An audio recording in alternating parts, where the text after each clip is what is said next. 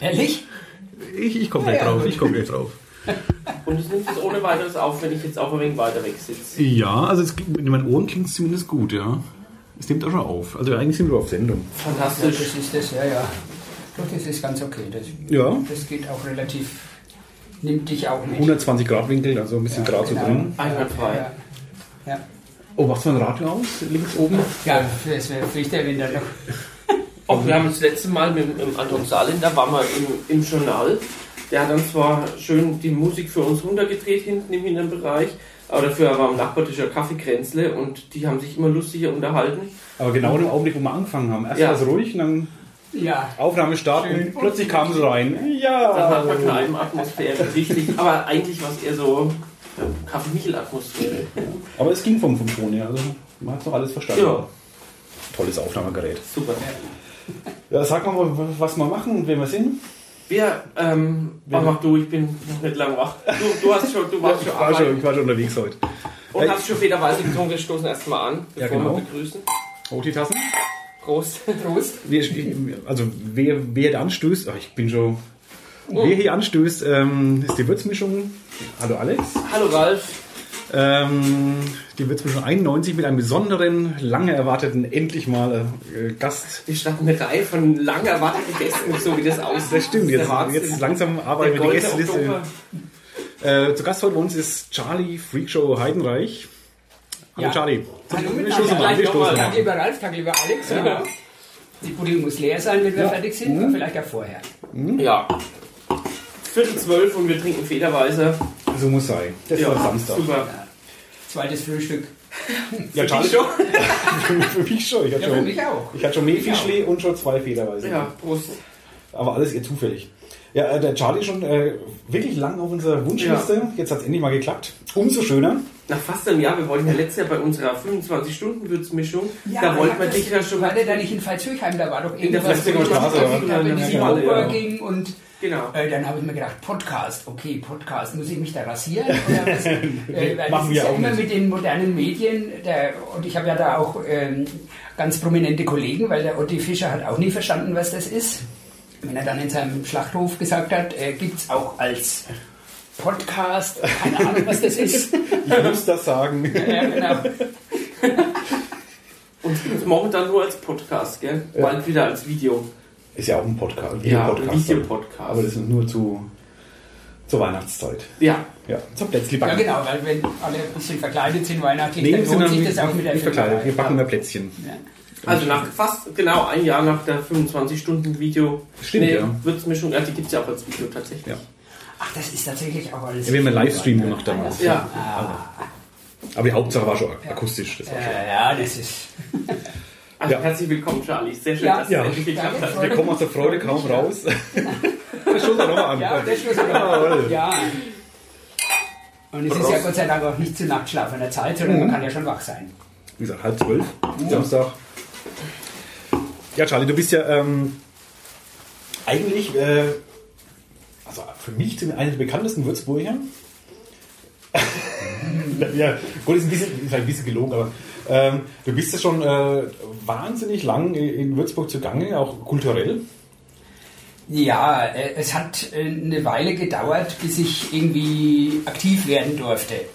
Weil erst war ich ja eigentlich nur Konsument, als ich 75 hierher kam. Da Von habe ich mir erstmal alles angeguckt aus Coburg. Bis Coburger, Oberfranke. Ja, ich habe in Coburg äh, mein Abitur gemacht und bin Ah. aber eigentlich gebürtig aus der Rhön. Wo denn? So kurz vorm Dreiländereck, Ostheim vor der Rhön. Ah, Ostheim. Das ist so, Ja, wenn du so Hochlöhnstraße irgendwie, ne, genau. Und ja, Papa äh, bei der Polizei gewesen, ne? Und dann von der Strafversetzt waren. Genau. Obwohl, nee, aus der Rhön. wegen dem Sohn, wegen dem Sohn. Man wird in die Rhön strafversetzt, nicht Ja, aus genau, der Rhön ja, genau, so ist Der es, quasi genau. geschafft. Und wegen Wegen des- Führung. wegen des Sohns, dann haben wir den Genitiv jetzt dabei, äh, dann quasi äh, aus der Rhön äh, nach Oberfranken an die Zonengrenze, nach Neustadt bei Coburg. Und dann war ich dann in Coburg am Gymnasium, habe dann dort Abitur gemacht, 75 und kam dann halt nach Würzburg. Da gab es ein paar Unterbrechungen noch wegen irgendwie Studienfachwechsel. Was hast du studiert? Was hast du gemacht? Ich war, ich hatte angefangen mit äh, Englisch und Latein Lehramt? Ich wollte eigentlich, ja, ja, ich wollte eigentlich Lehramt äh, Sport und Englisch machen. Okay. Hab aber dummerweise, weil ich so fürchterlich schlecht schwimme, habe ich meine die Aufnahmeprüfung, es gab da so eine, so eine praktische Aufnahmeprüfung fürs Sportstudium, da musste immer noch, bei mir war es das Laufen. Hm. Ach, du wolltest ja, oh, stimmt, ja. Saufen? Laufen? Ah, Entschuldigung. Aber das passt ja, beim Sportstudium, ja.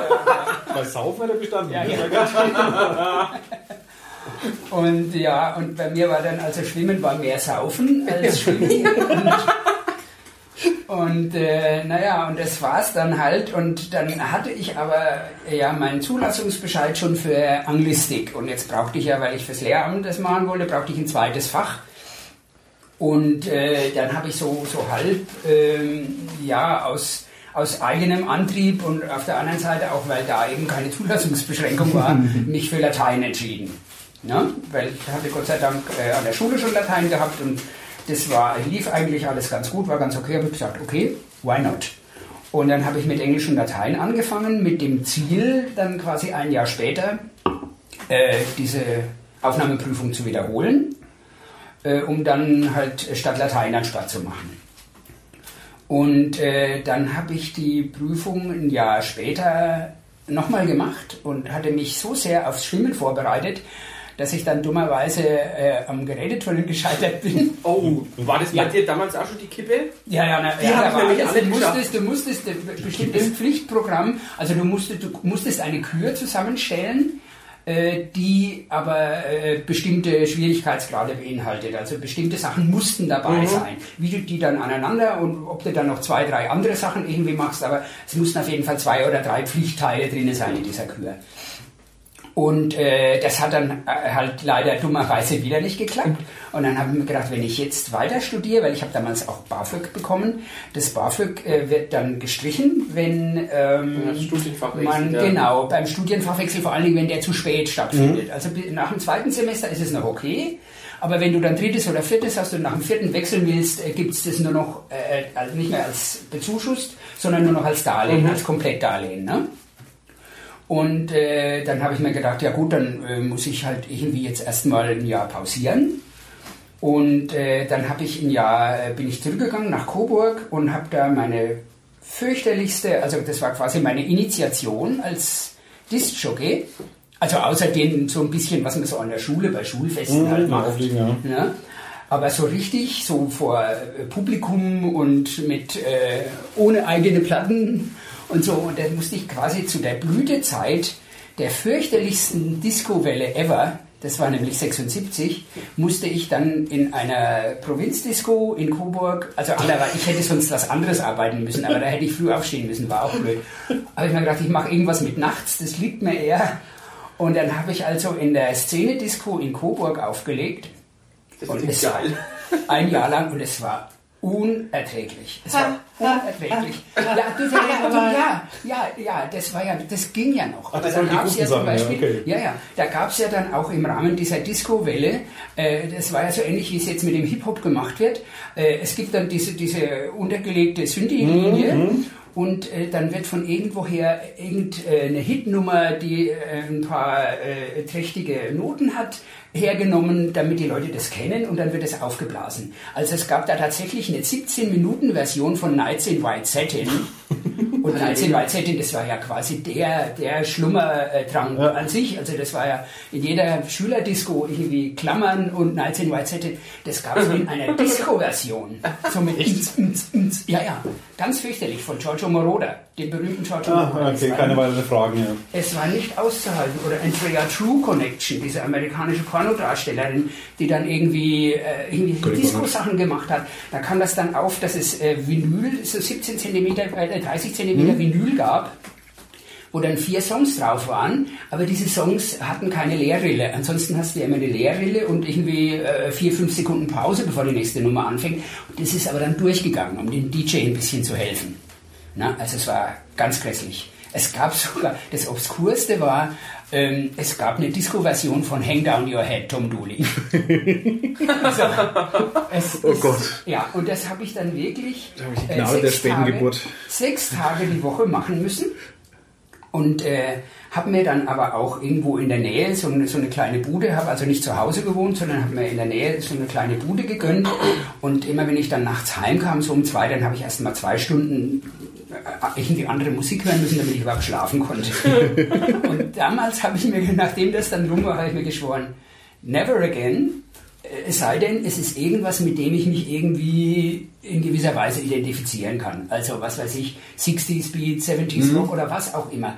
Aber nie mehr so. Ach, so, viel, so, viel, Geld kann man gar nicht kriegen. Nee, ne? nee, nee, das geht nicht, weil das. Äh, da tickt das Brain aus. Ja, du bist, bist eigentlich bekannt ähm, in Würzburg. Ähm, ich glaub, da haben wir schon öfters mal gesprochen über den Begriff Prog Rock oder Progressive Rock. Mhm. Du, du glaube du bist ja ein bisschen vorsichtig mit dem Begriff an sich. Ja, ne, ähm, Aber hast ja. du damals schon ähm, das gehört dann eigentlich? Also war es dann deine eigentliche Musik, die du daheim ja, hörst? Ja, natürlich, natürlich, weil, weil es war ja so, äh, ich hatte ja den Vorteil, ähm, dass ich quasi die Entwicklung der, der populären Musik, hm? sagen wir mal so, also was da alles mit eingeschlossen ist, hatte ich also den Rock'n'Roll musste ich auslassen, weil da war ich noch zu klein. Aber den Twist, den habe ich dann schon aktiv erlebt, okay. so mit sechs oder mit sieben.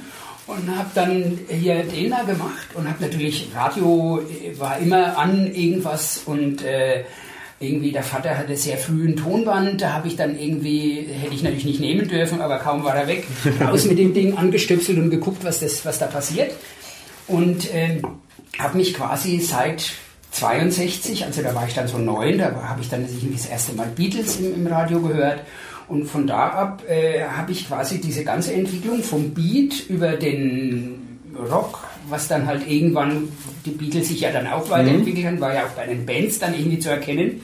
Ne? Also äh, Rock dann so Mitte der 60er, äh, bis hin zu diesen Improvisationsrock-Geschichten, so von Cream oder mhm. so, die dann schon auch noch Single-Hits hatten, aber dann live, dann, was weiß ich, irgendwie 15 Minuten und ordentlich gegniedelt haben. Und äh, diesen, diesen Psychedelic Rock, den es dann gab, und äh, Inagada Davida, der Klassiker, ne, 1967, ne, eine 18-Minuten-Nummer, die irgendwo in der Diskothek lief, war vorher unvorstellbar. Auch heute und, wieder unvorstellbar. Ja, genau, ja, ja. Und im Radio ist es eh immer dann auch, es gab dann auch eine 3-Minuten-Version als Single damals, ne?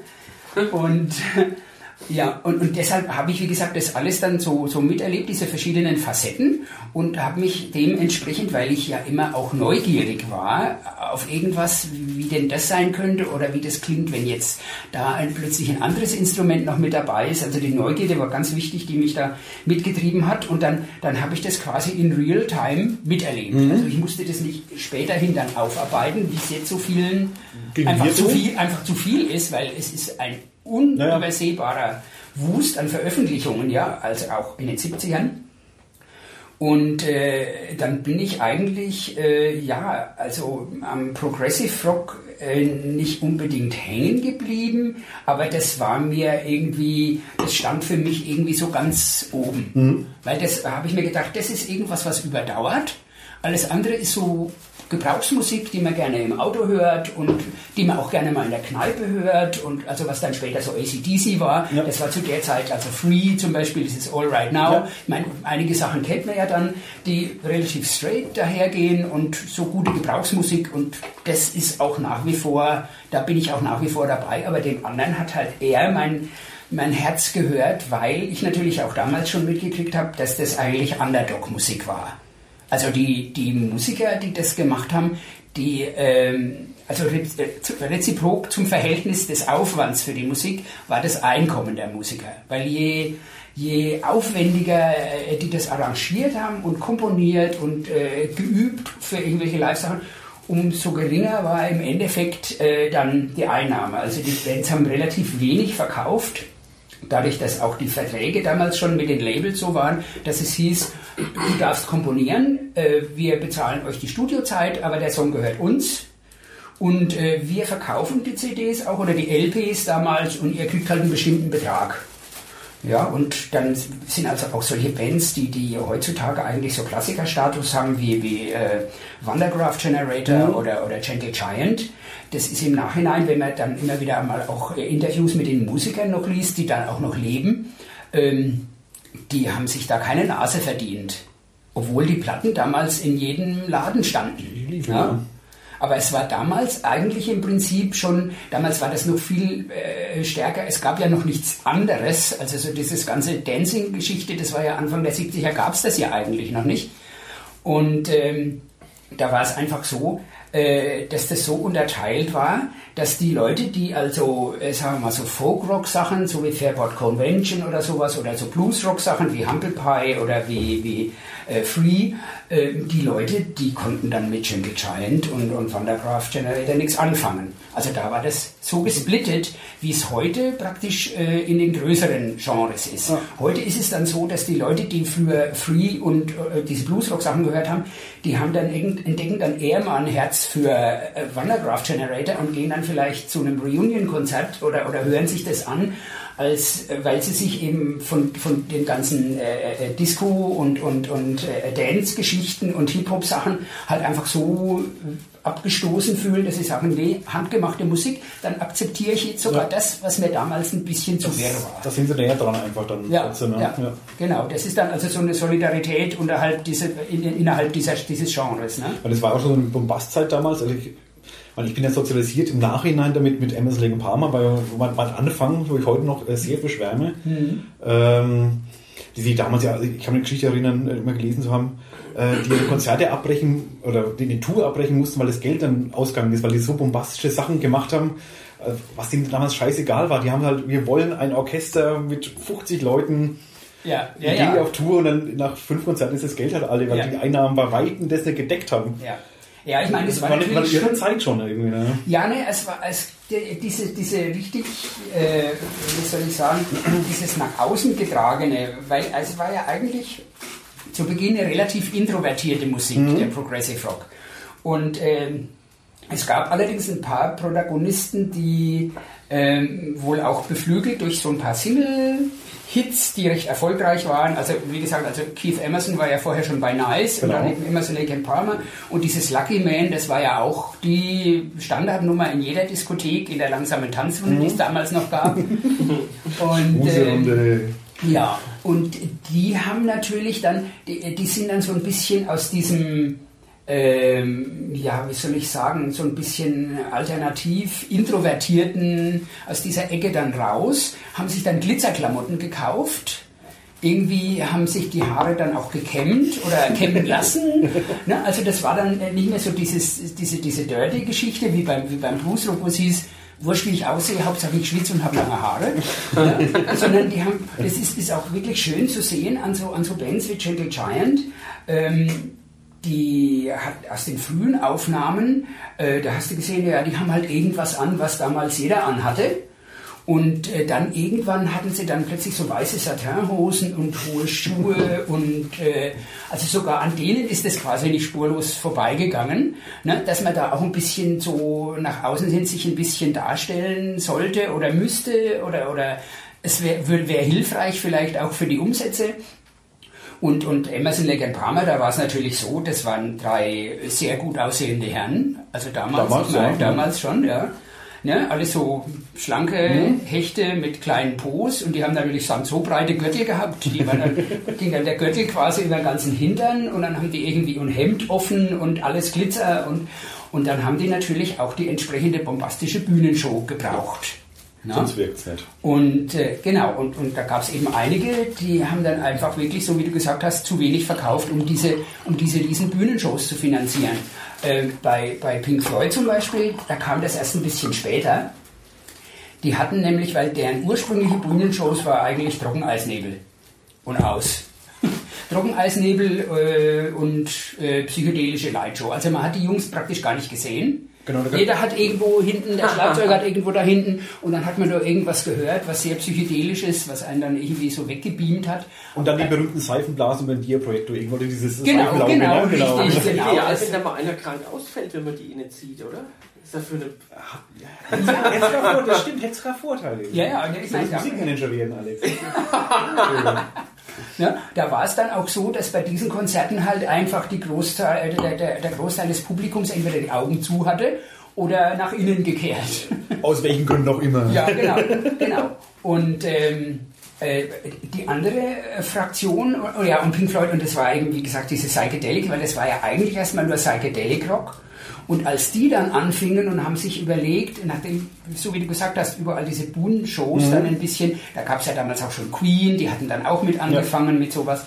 Und dann haben die sich gedacht, oh, könnten wir eigentlich auch machen, vor allen Dingen nach diesem Dark Side of the Moon Album.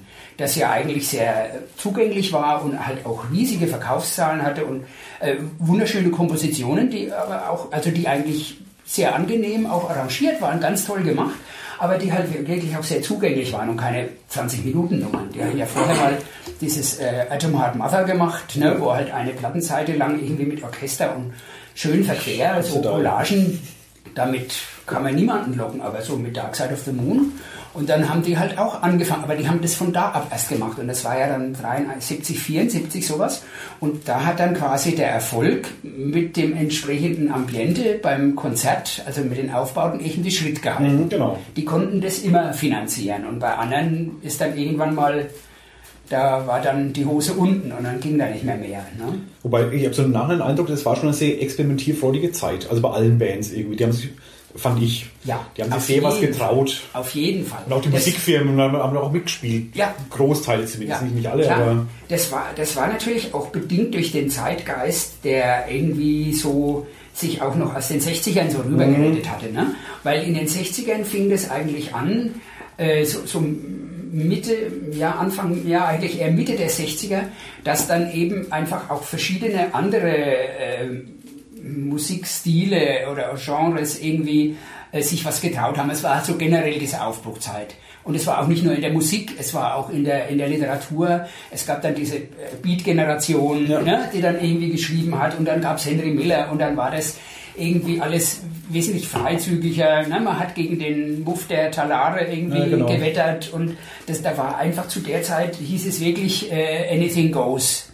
Ne? Und es war in allen Bereichen und dann halt eben auch in der populären Musik so, dass also dann die Jazzer, ich kann mich noch entsinnen, ähm, äh, dass dann halt so Leute wie, wie Miles Davis oder auch äh, McLaughlin, als die dann plötzlich elektrisch gespielt haben und äh, hatten dann einen Schlagzeuger, der nicht mit dem Besen äh, vorsichtig vor sich hin arbeitet, sondern der dann auch mal ein bisschen zutrischt.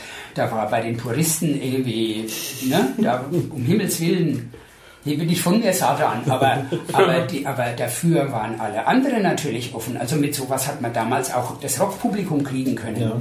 Diese Bands haben auch bei großen internationalen Rockfestivals gespielt. Ja?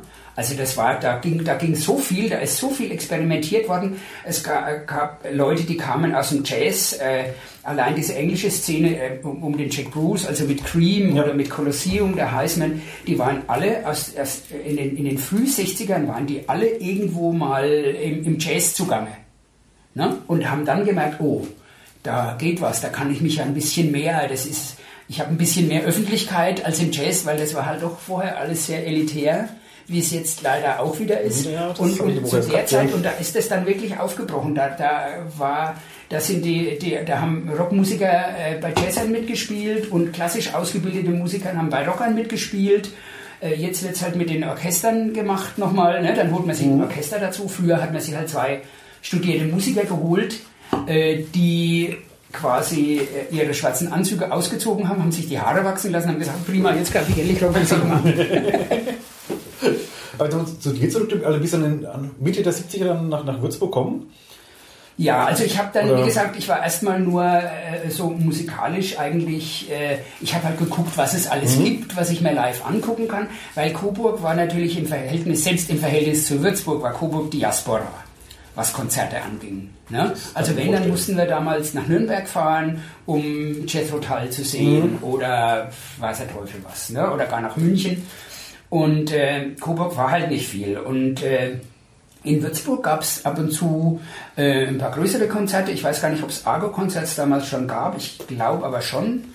Äh, und es gab natürlich ein paar kleine Clubs. Also der Omnibus war damals sehr, sehr interessant, weil der halt eben auch nicht, so wie es jetzt leider ja ist, nur Coverbands mhm. spielen lässt, sondern da habe ich also Jasper van Hoof gesehen, äh, so ein ganz äh, angesehener Keyboarder, so ein holländischer.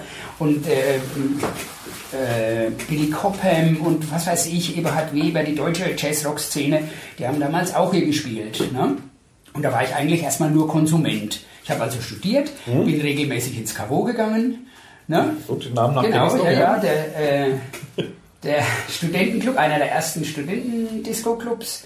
Und ähm, ich kam leider zu spät, um das Ting noch kennenzulernen. Das war da schon wegen Drogen ist das? geschlossen. Wie? Das Ting. Ting. Wie Ja. gehört? Das Ting So war das. der, Cavo weiß ich das noch, ist weil das der, Schild war. der absolute. Szeneclub. Äh, das war, ist in der Karmelitenstraße, wo jetzt die, die Stoffbar drin ist. Ja, neben dem okay. H2O, dieser Kellerclub. Was? Das war also der absolute Szeneclub in. Würzburg. Das war zu vergleichen mit dem Zoom in Frankfurt. Ne? Also das war dann auch so, ich weiß nicht, ob man das hier so sagen darf, aber ich glaube so im Nachhinein, äh, der DJ hat dann immer so die Preise von den diversen Substanzen übers Mikro durchgegeben. Ne? Also, und Also wird öffentlich der Drogen da hat dann auch, quasi. da, da hat eine Tommy Brewster, da haben dann also wirklich, das war so Tommy richtig, ja, ja, die haben da gespielt. Da hat Karl Ne? Palmer war Drummer. Ne? Ja, genau. ja, ja. Und ähm, mit Blitz. Entschuldigung. Ja, genau, ja, der Insider. Das sind wenige, ja, Sachen, wenige, nein. wenige Sachen, die ich weiß. Insider. Wenige Sachen. Das weiß ich ja. Ja, ja. Ne? Und äh, wie gesagt, da kam ich leider zu spät, äh, weil äh, das eben wegen Drogengeschichten Mhm. irgendwie dann zugemacht worden ist. Das ist dann später so als äh, mehr oder weniger Schickimicki-Disco dann wieder äh, aufgemacht War worden. das dann Paramount 80er. oder was? Ja, ja. Das war ja, es dann, ne? Genau, Paramount war das dann, genau.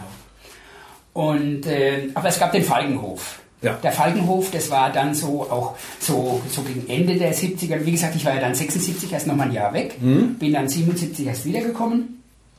Und der Falkenhof war dann so quasi die, die, die letzte Residenz äh, für, für diese, oder das letzte Refugium für diese Musik, weil nämlich ja dann natürlich äh, sowohl die Discowelle auch hier war, also dann haben dann solche Sachen wie Pipers Pub, Ne? Das ist diese, diese Löwenplay-Dings da an dieser, wie heißt diese Straße? Spiegelstraße, wo es zur Semmelstraße geht, weißt du, dieses Ja. Dead wo das Zeitzeichen ist, wo vorne der neue Schuhladen Ah, okay, ist. okay, ja, ein Stückchen weiter unten ist so ein Löwenplay, Ja, genau, ja. so, das war das Pipers Pub. Das war die erste Diskothek vom Rudi Schmidt. Da, da drin? Ja, ja. Aber es sieht von außen, ich war nie drin, aber es sieht nicht sehr groß aus, oder? oder Das es? war, war auch nicht. Also Ah, okay. das hieß früher, vorher hieß das mal Pferdestall, war auch schon eine Diskothek. Und das war damals so, das war damals so das Bermuda-Dreieck, in dem man dann verloren gegangen ist, wenn man dann Downtown ist. Äh, Das war äh, Waschküch, also das jetzige Standard. Standard, Äh, das war also vorher Falkenhof bis 10 Falkenhof und dann Waschküch und dann, was war ein Bermuda-Viereck und dann Pipers Pub und dann Omnibus. Also es war quasi alles locker zu Fuß zu erreichen und war auch schön chronologisch, weil äh, Falkhof ging's los? Falkhof war zu um 10 und dann ist man dahin und hat geguckt und dann ist man dahin und dann war es da nicht richtig und dann war am Schluss waren wir dann im Omnibus. Ne? Also war, und wie gesagt, halt nur als, als ähm, passiver Zuhörer. äh, Als Gast Zuhörer, einfach, ne? ja. Und äh, dass sich das dann tatsächlich ergeben hat, weil ich wollte mich ja dann auch nicht irgendwie, also es war ja nicht so, dass mich diese Mission getrieben hat. Ne? Ich habe mir gedacht, das geht wahrscheinlich eh nicht mehr, weil zu der Zeit ne, war es ja überall schon Punk und Disco. Ja, habe ich gedacht, also brauche ich da irgendwie nicht groß äh, missionieren gehen. Und äh, habe dann aber den tollen Plattenladen, den es hier gab, den Agilo in der City Bavaria, Città Bavaria Passage Mhm. an der Karmeliten, also da wo jetzt ähm, diese Sportarena, Genau. Sportarena ist da, das Bavaria genau, Kino halt war. Genau, da- genau, da war das Kino, da war unten im Keller war der Agilo Plattenladen und das und äh, der Montanus Plattenladen, der da war ähm, an, an der, in der Fußgängerzone an diesem ersten Brunnen, wo dieser Ledermilz da jetzt drin ist, da war Montanus. Das war früher mal, äh, da war eine, eine Straßenbahnhaltestelle, wie hieß das denn? An diesem. Pizza, an dem Pizza Hut, genau, Dominikanerplatz. Dominikanerplatz. Ne, da war der Montanus drin und zwischen den beiden bin ich dann an meinem freien Tag immer gependelt und habe alles durch. Die hatten, genau, die hatten interessante Importabteilungen und da habe ich mich dann immer versucht, auf dem Laufenden zu halten.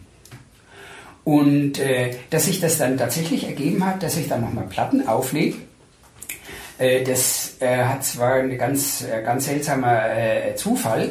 Wir waren nach dem Squash-Spielen, es war jeden Montagabend, war vom, vom äh, Würzburger Squash-Verein oben am Stein äh, Training, Squash-Training. Naja, dann war ich halt immer dabei und danach sind wir dann alle so sechs, sieben Mann hoch in die Pille. Das ist diese Kneipe, die kenn oberhalb vom Kavo Die kannte ich Genau. ja. Montagabend. Und da war natürlich dann, und irgendwann, wenn die da oben zugemacht haben, sind wir dann runter ins Kavo. Das Mhm. Kavo, da war damals noch sieben Tage die Woche offen.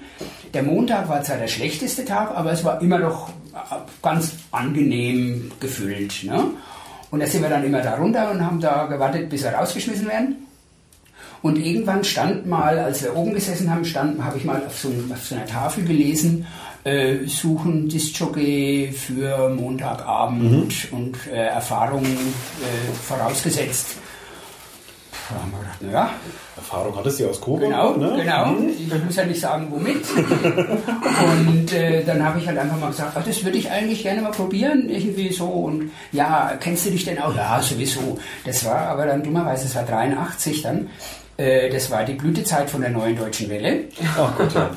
ja, ja von wegen in die ja. Traufe bist du gekommen. ja, und, und, ja. und, die, und äh, ein paar Wave-Sachen, die ganz nett waren, aber da gab es auch viel Stuss und natürlich lief eigentlich eher der Stuss als das, was.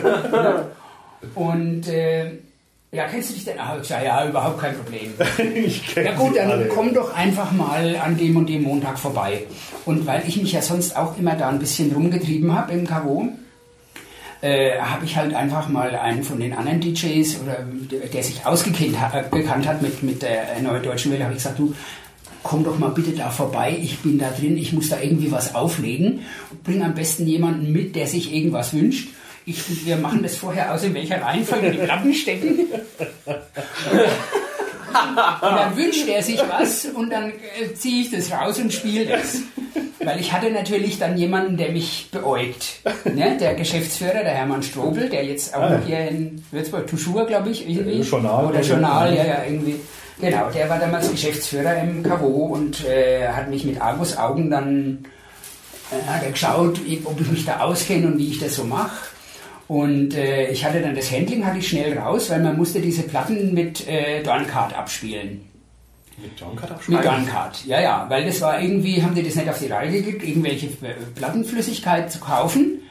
Und dann ist da wirklich Dorncard draufgeschüttet worden. Jetzt erklär nicht Idiot, muss man da Flüssigkeit draufschütten? Ja, na, sonst hätten wir sie nicht mehr abspielen können. Hä? Ja, weil die Platten sind behandelt worden wie und dann, wenn was drauf ist, dann geht's wieder. Ja, ja, dann ist das quasi, dann ist man, ja, dann ist, es gab ja diese, diese Plattenreinigungsflüssigkeit, ja, dieses Lenko Clean, weiß ja, nicht, ob du dich da erinnern kannst. Da war so, so, ein, so ein Tonarm, oder wie so ein Tonarm noch, er ist dann an den Plattenspieler befestigt worden mit einer Flüssigkeit, war vorne eine Bürste und die ist dann aufgesetzt worden und da ist quasi die Rille, bevor, der, bevor die Nadel kam, ist das äh, flüssig gemacht worden, so dass die Rückstände, die in der Rille waren, okay. und sonst immer das hat sich dann gelöst und dann hat sich das, konnte das abgespielt das werden mit, ohne. Mit, mit Dorncard ersetzt. Genau, quasi. genau. Also diese Lenkungsflüssigkeit hat irgendwie keiner, das hat keiner auf die Reihe gekriegt, das irgendwie zu bestellen. Dann hätten sie auch diesen Tonarm gebraucht, das wäre auch zu teuer. Nee, wir machen das mit Dorncard. Da von den Groupies die Platten ablecken lassen. Ja. ja, und dann war das natürlich aber auch so. Oh. Diese Platten waren dann, also du musstest dann halt schon reichlich, ne? Mhm. Und die mussten ja dann wieder irgendwie in die Hülle. Aber die waren ja noch nass, also du hast ja nichts gehabt zum Hinstellen, damit die abtrocknen. Die sind dann so verklebt, mit Dornkleid verklebt, oh. sind die dann in diese Innenhülle oh. geschoben worden und dann in die Außenhülle. Das war natürlich irgendwann mal die Innenhülle nur noch, ja. ne? Und dann war die weg und dann ist die Platte, ist die Platte nur noch in die Außenhülle reingekommen. Die war dann auch irgendwann so. es war unglaublich. Es war unglaublich.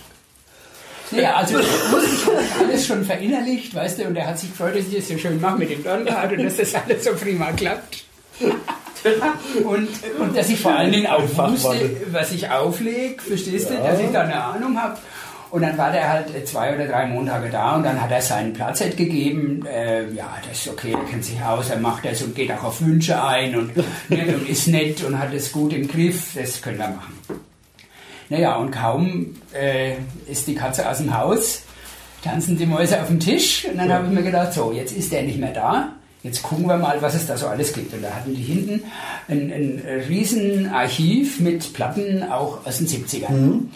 Und da habe ich mir dann gedacht, ich mache da jetzt mal so einen Rockabend. Also nicht so Progressive Rock, weil das wäre ja wahrscheinlich gleich wieder in die Hose gegangen, sondern ich versuche einfach mal, weil es gab ja damals überhaupt keinen einzigen Laden, weder Kneipe noch sonst irgendwie was oder Diskothek, wo solche Musik lief. Mhm. Irgendwann später gab es dann Green Goose wieder, wo ein bisschen Rock gemacht worden ist, aber zu der Zeit gab es nichts, da lief überall neue Deutsche Welle und so Wave-Sachen. Ne?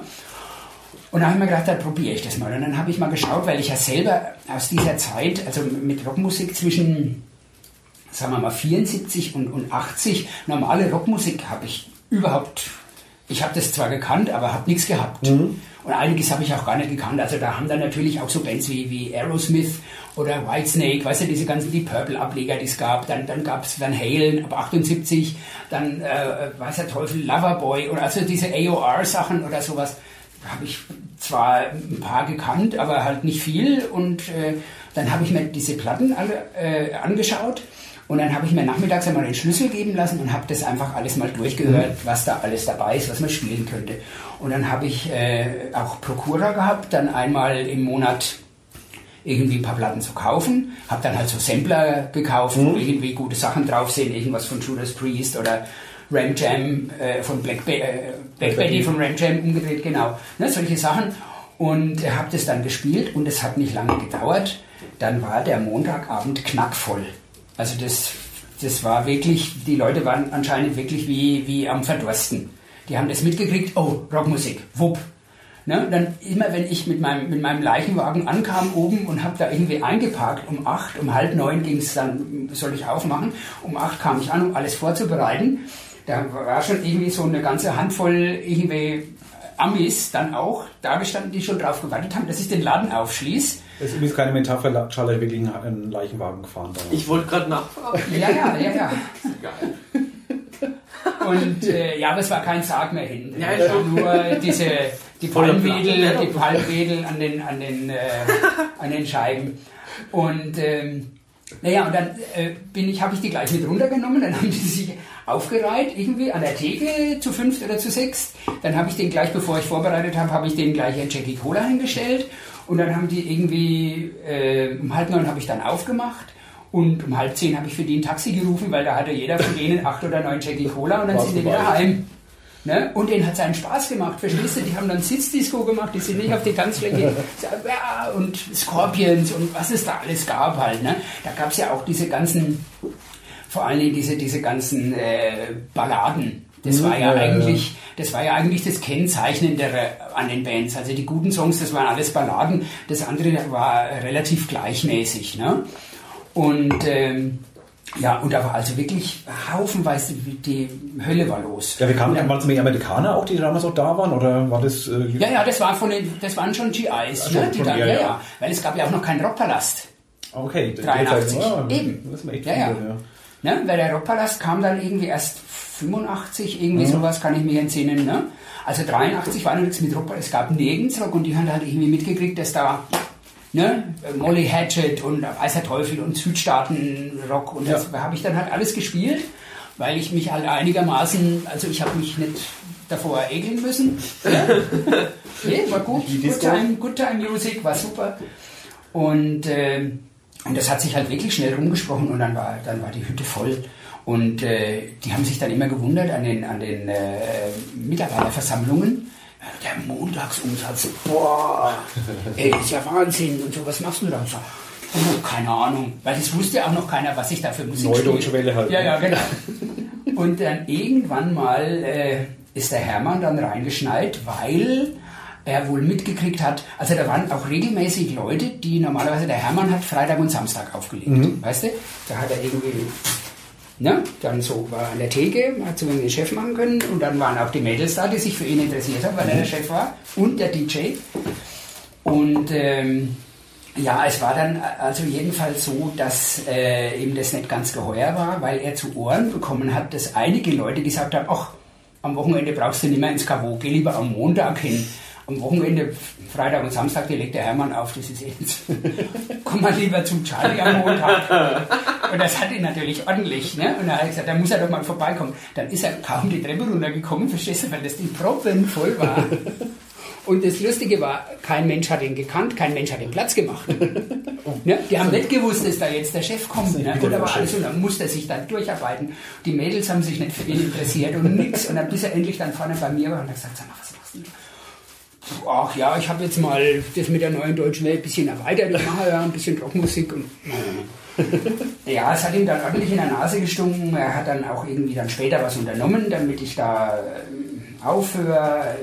Wieder eine andere Geschichte. Aber das, das war, wie gesagt, der Einstieg in die, in die aktive Laufbahn sozusagen. Das hat sich dann äh, über den Zauberberg äh, wo ich quasi, da habe ich quasi diesen Montag dann, diesen Rockmontag quasi mitgenommen, weil, wie gesagt, ich dann angeschwärzt worden bin da im, mhm. im äh, KW, dass da also nur Rauschgiftsüchtige und äh, Dealer und Nutten und besoffene Amis da wären und es wäre dem Ansehen des Ladens ja total abträglich und dann hatte man mir angeboten, ich dürfte bleiben und an der Theke arbeiten, aber keine Musik mehr auflegen, weil das liegt an der Musik und weil ich wäre ja ganz nett, aber deine Musik ist ja unmöglich. Naja gut, also das alte Spiel. Und dann habe ich, hab ich gesagt, nee, also so runterstufen machen wir lieber nicht. Und dann habe ich beim, damals beim Franz Amrin, beim Chef vom Zauberberg angerufen und äh, habe dem gesagt, ob er vielleicht irgendwie einen Abend hat, ob er einen DJ für ihn einen Abend braucht. Und er hat gesagt, ja, ne, er ist eigentlich ganz gut. Und ob ich dann irgendwie, habe gesagt, ja, ich habe halt im Kavo aufgelegt. Ach, bist du wohl der, der im Kavo den Montag immer gemacht habe ich gesagt, ja, oh ja, kommst du, kommst du einfach morgen und dann kannst du gleich. Der, der, der hat dann schon die Dollarzeichen in den Augen gehabt. Ne? Und dann sind also viele Leute auch mit darüber. Und da ging es dann auch ungefähr eineinhalb Jahre, bis seine Frau der Meinung war, man müsste dem Laden ein neues Styling geben. Das war ja vorher alles schön mit Holz und mhm. richtig schön 70s-mäßig. Und die hat dann gesagt, nee, das muss jetzt ein bisschen mehr nach Cure aussehen. Ne? Und äh, Glas, Metall, ja. Schwarz, äh, Dings. Und dann würde natürlich Zeit. auch die Musik nicht mehr herpassen. Und das tut uns ja so leid, das ist ja so schön auch mit dem, aber nee, wir wollen jetzt dem Laden an das Image geben. Und dann war, habe ich dann gesagt, gut, dann begraben wir das halt auch. Aber es liegt zu der Zeit noch, also er war schon noch voll bei dir. Ja, ja, natürlich. Das war der Franz, dem Franz hat äh, das Herz geblutet, aber seiner Frau hat der Laden, ja. nee, seiner Frau hat der Laden gehört. Ah, okay. Deshalb musste er, weißt du? Jetzt Weil von der Kerstin, an, ne? Kerstin Brockmann, äh, die Eltern haben quasi, die haben ihr den Laden gekauft und sie, er war quasi der angeheiratete ja. oder der Vater ihrer Kinder oder so, ne? Dann musste er dann halt, er war zwar der Geschäftsführer, aber weil sie halt im Hintergrund das Sagen hatte, ne, wegen der Kohle, musste er dann halt, du Charlie, tut mir ja jetzt leid und so, aber wir müssen irgendwie, habe ich gesagt, ja, ich weiß schon. Und dann gab es dann gab's irgendwie, ja. dann gab's irgendwie tatsächlich, also die tollste Aktion war damals, dass äh, an dieser Brücke am Maritim, glaube ich. Ja, da ist ja, diese Brücke, die rübergeht, genau.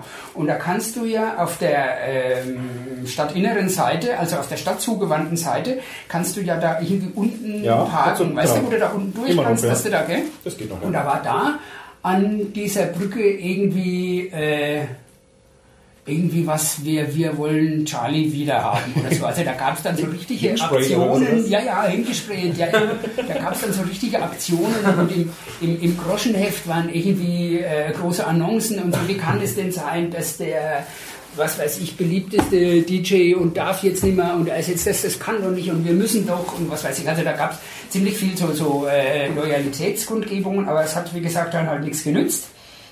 Und dann hat der, der Tillmann Hampel, mhm. der hatte zu der Zeit, genau, der hat, der hat zu der Zeit, als ich im Zauberberg aufgelegt hatte, also das war so 84, 85, hatte der oben im Rockpalast aufgelegt. Mhm.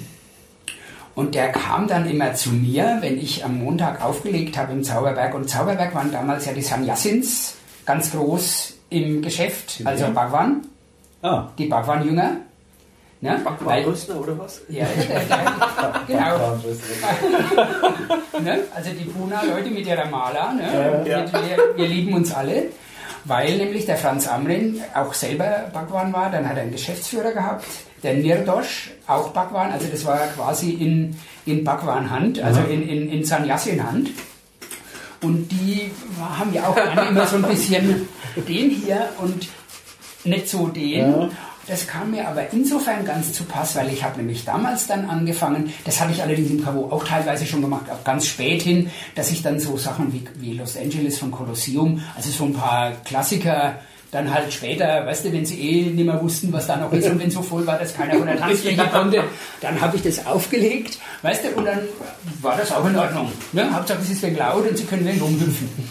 Und ähm, und das habe ich dann im, im Zauberberg dann so ein bisschen noch ausgewalzt. Dann habe ich dann halt so, so diese äh, Jazzrock-Funk-Nummern, so Kran ja. oder sowas, ja. habe ich dann gespielt. Ne? Oder da gibt es so eine, so eine ganz tolle 22-Minuten-Version von den Pick Up the Pieces von Average White Band. Düdelidip, Düdelidip.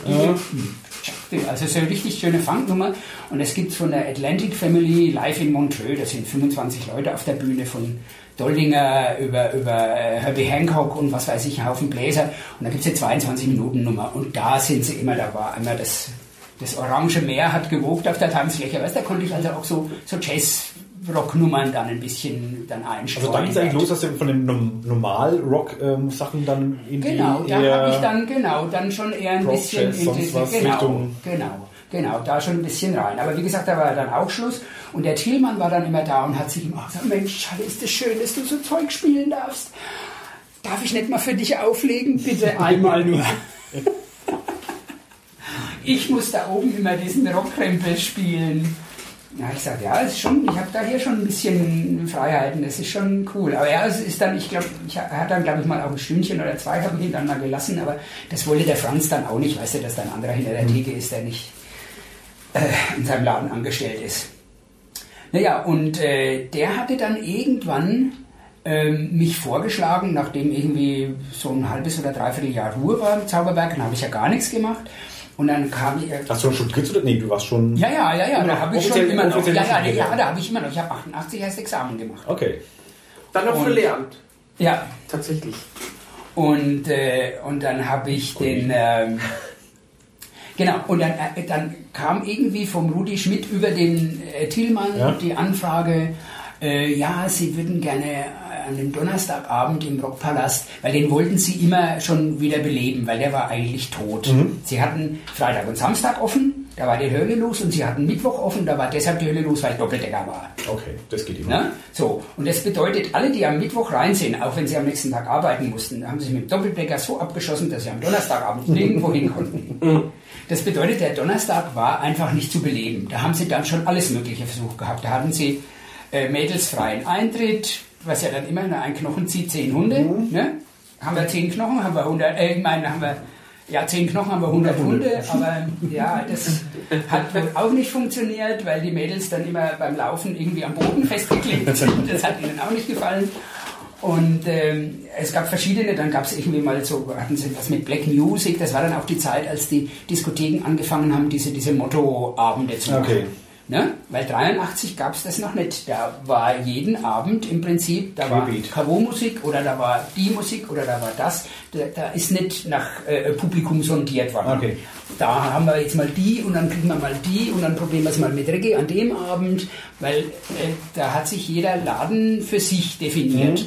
Und nicht, weil sonst hast du einmal irgendwie die Metal-Jungs, die gehen dann dahin oder hoffst und am nächsten Tag ist dann irgendwie Dancefloor und dann kommen dann die Dancefloor-Jungs und es ist eh nirgends aufgegangen, diese Rechnung. Ne? Ja, aber da fing es damals an mit diesen, mit diesen Motto-Geschichten und äh, dann haben sie halt gesagt, Mensch Charlie, dann komm, wir probieren mal um den Donnerstag. Und dann habe ich das da oben halt irgendwie, ich glaube ein halbes Jahr haben sie es durchgestanden, weil es war natürlich so, dass die Leute, die vorher dann wegen mir, die haben gesagt, was darauf? In den Scheißladen, wo sich jeden, jedes Wochenende irgendwie die Jungs die Billardstücke um die Ohren hauen und alles total versifft ist und da ist keine Atmosphäre und nee, das macht keinen Spaß. Also der harte Kern war dann schon irgendwie da, das waren halt so 10, 15, 20 Leute, aber das hat sich natürlich in dem Ja, Riesending das äh, ja. total verlaufen. Und die haben ja allein schon den Aufwand, die mussten ja jeden Tag, wenn die aufmachen, die haben ja sogar, wenn ich dann aufgemacht habe, äh, haben die ihre äh, vier Theken offen gehabt und einen an der Kasse und einen da und einen dort. Also so viele Leute kannst du gar nicht bezahlen. Also die hatten mehr Leute, die sie bezahlen mussten als Gäste. Ne? Und dann hat das halt auch nicht funktioniert. Ich habe da, äh, war ganz lustig, ich habe da dann so äh, ein bisschen Speed Metal gespielt, weil da war es nämlich dann auch so, äh, die haben dann mitgekriegt, so ein paar Jungs haben mitgekriegt, dass ich da irgendwie so Rock oder Metal oder was auflegen darf, dass ich da Prokura habe. Und dann war es so ähnlich wie im Kavo, da kam ich auch mit dem Leichenwagen an, irgendwie um acht, dann standen die schon draußen, hatten ihre Speed Metal Platten dabei. Oh, spielst du mal, spielst du mal, kannst du mal? Na, ich sag, ja klar, solange niemand da ist, machen wir das schon. Und dann habe ich denen ihr Zeugs aufgelegt. Auf LP müsste man normalerweise mit 33 spielen. Ich habe es dann, weil es eh Speed Metal war und so schnell, habe ich mir gedacht, das machen wir mal. Will ich mal sehen, was da passiert. Ich mache das mal auf 45. und dann habe ich diese Dinger immer auf 45 und ich da unten bis ich irgendwann völlig erschöpft gesagt habe, irgendwas stimmt da. Und dann kam dann, ah, das ist zu schnell. Also, oh, Entschuldigung. Bei Speed Metal, komm. Merkt doch keine Sau. Ja, und äh, wie gesagt, da war dann halt auch Schluss. Und äh, dann, und das war irgendwie so 86, Ende 86 sowas. Und äh, das nächste, was ich dann irgendwie ergeben hatte, ich weiß gar nicht, wie das irgendwie anfing, ähm, war dann die Geschichte mit dem Radio. Bei W1 dann. Genau, Ja.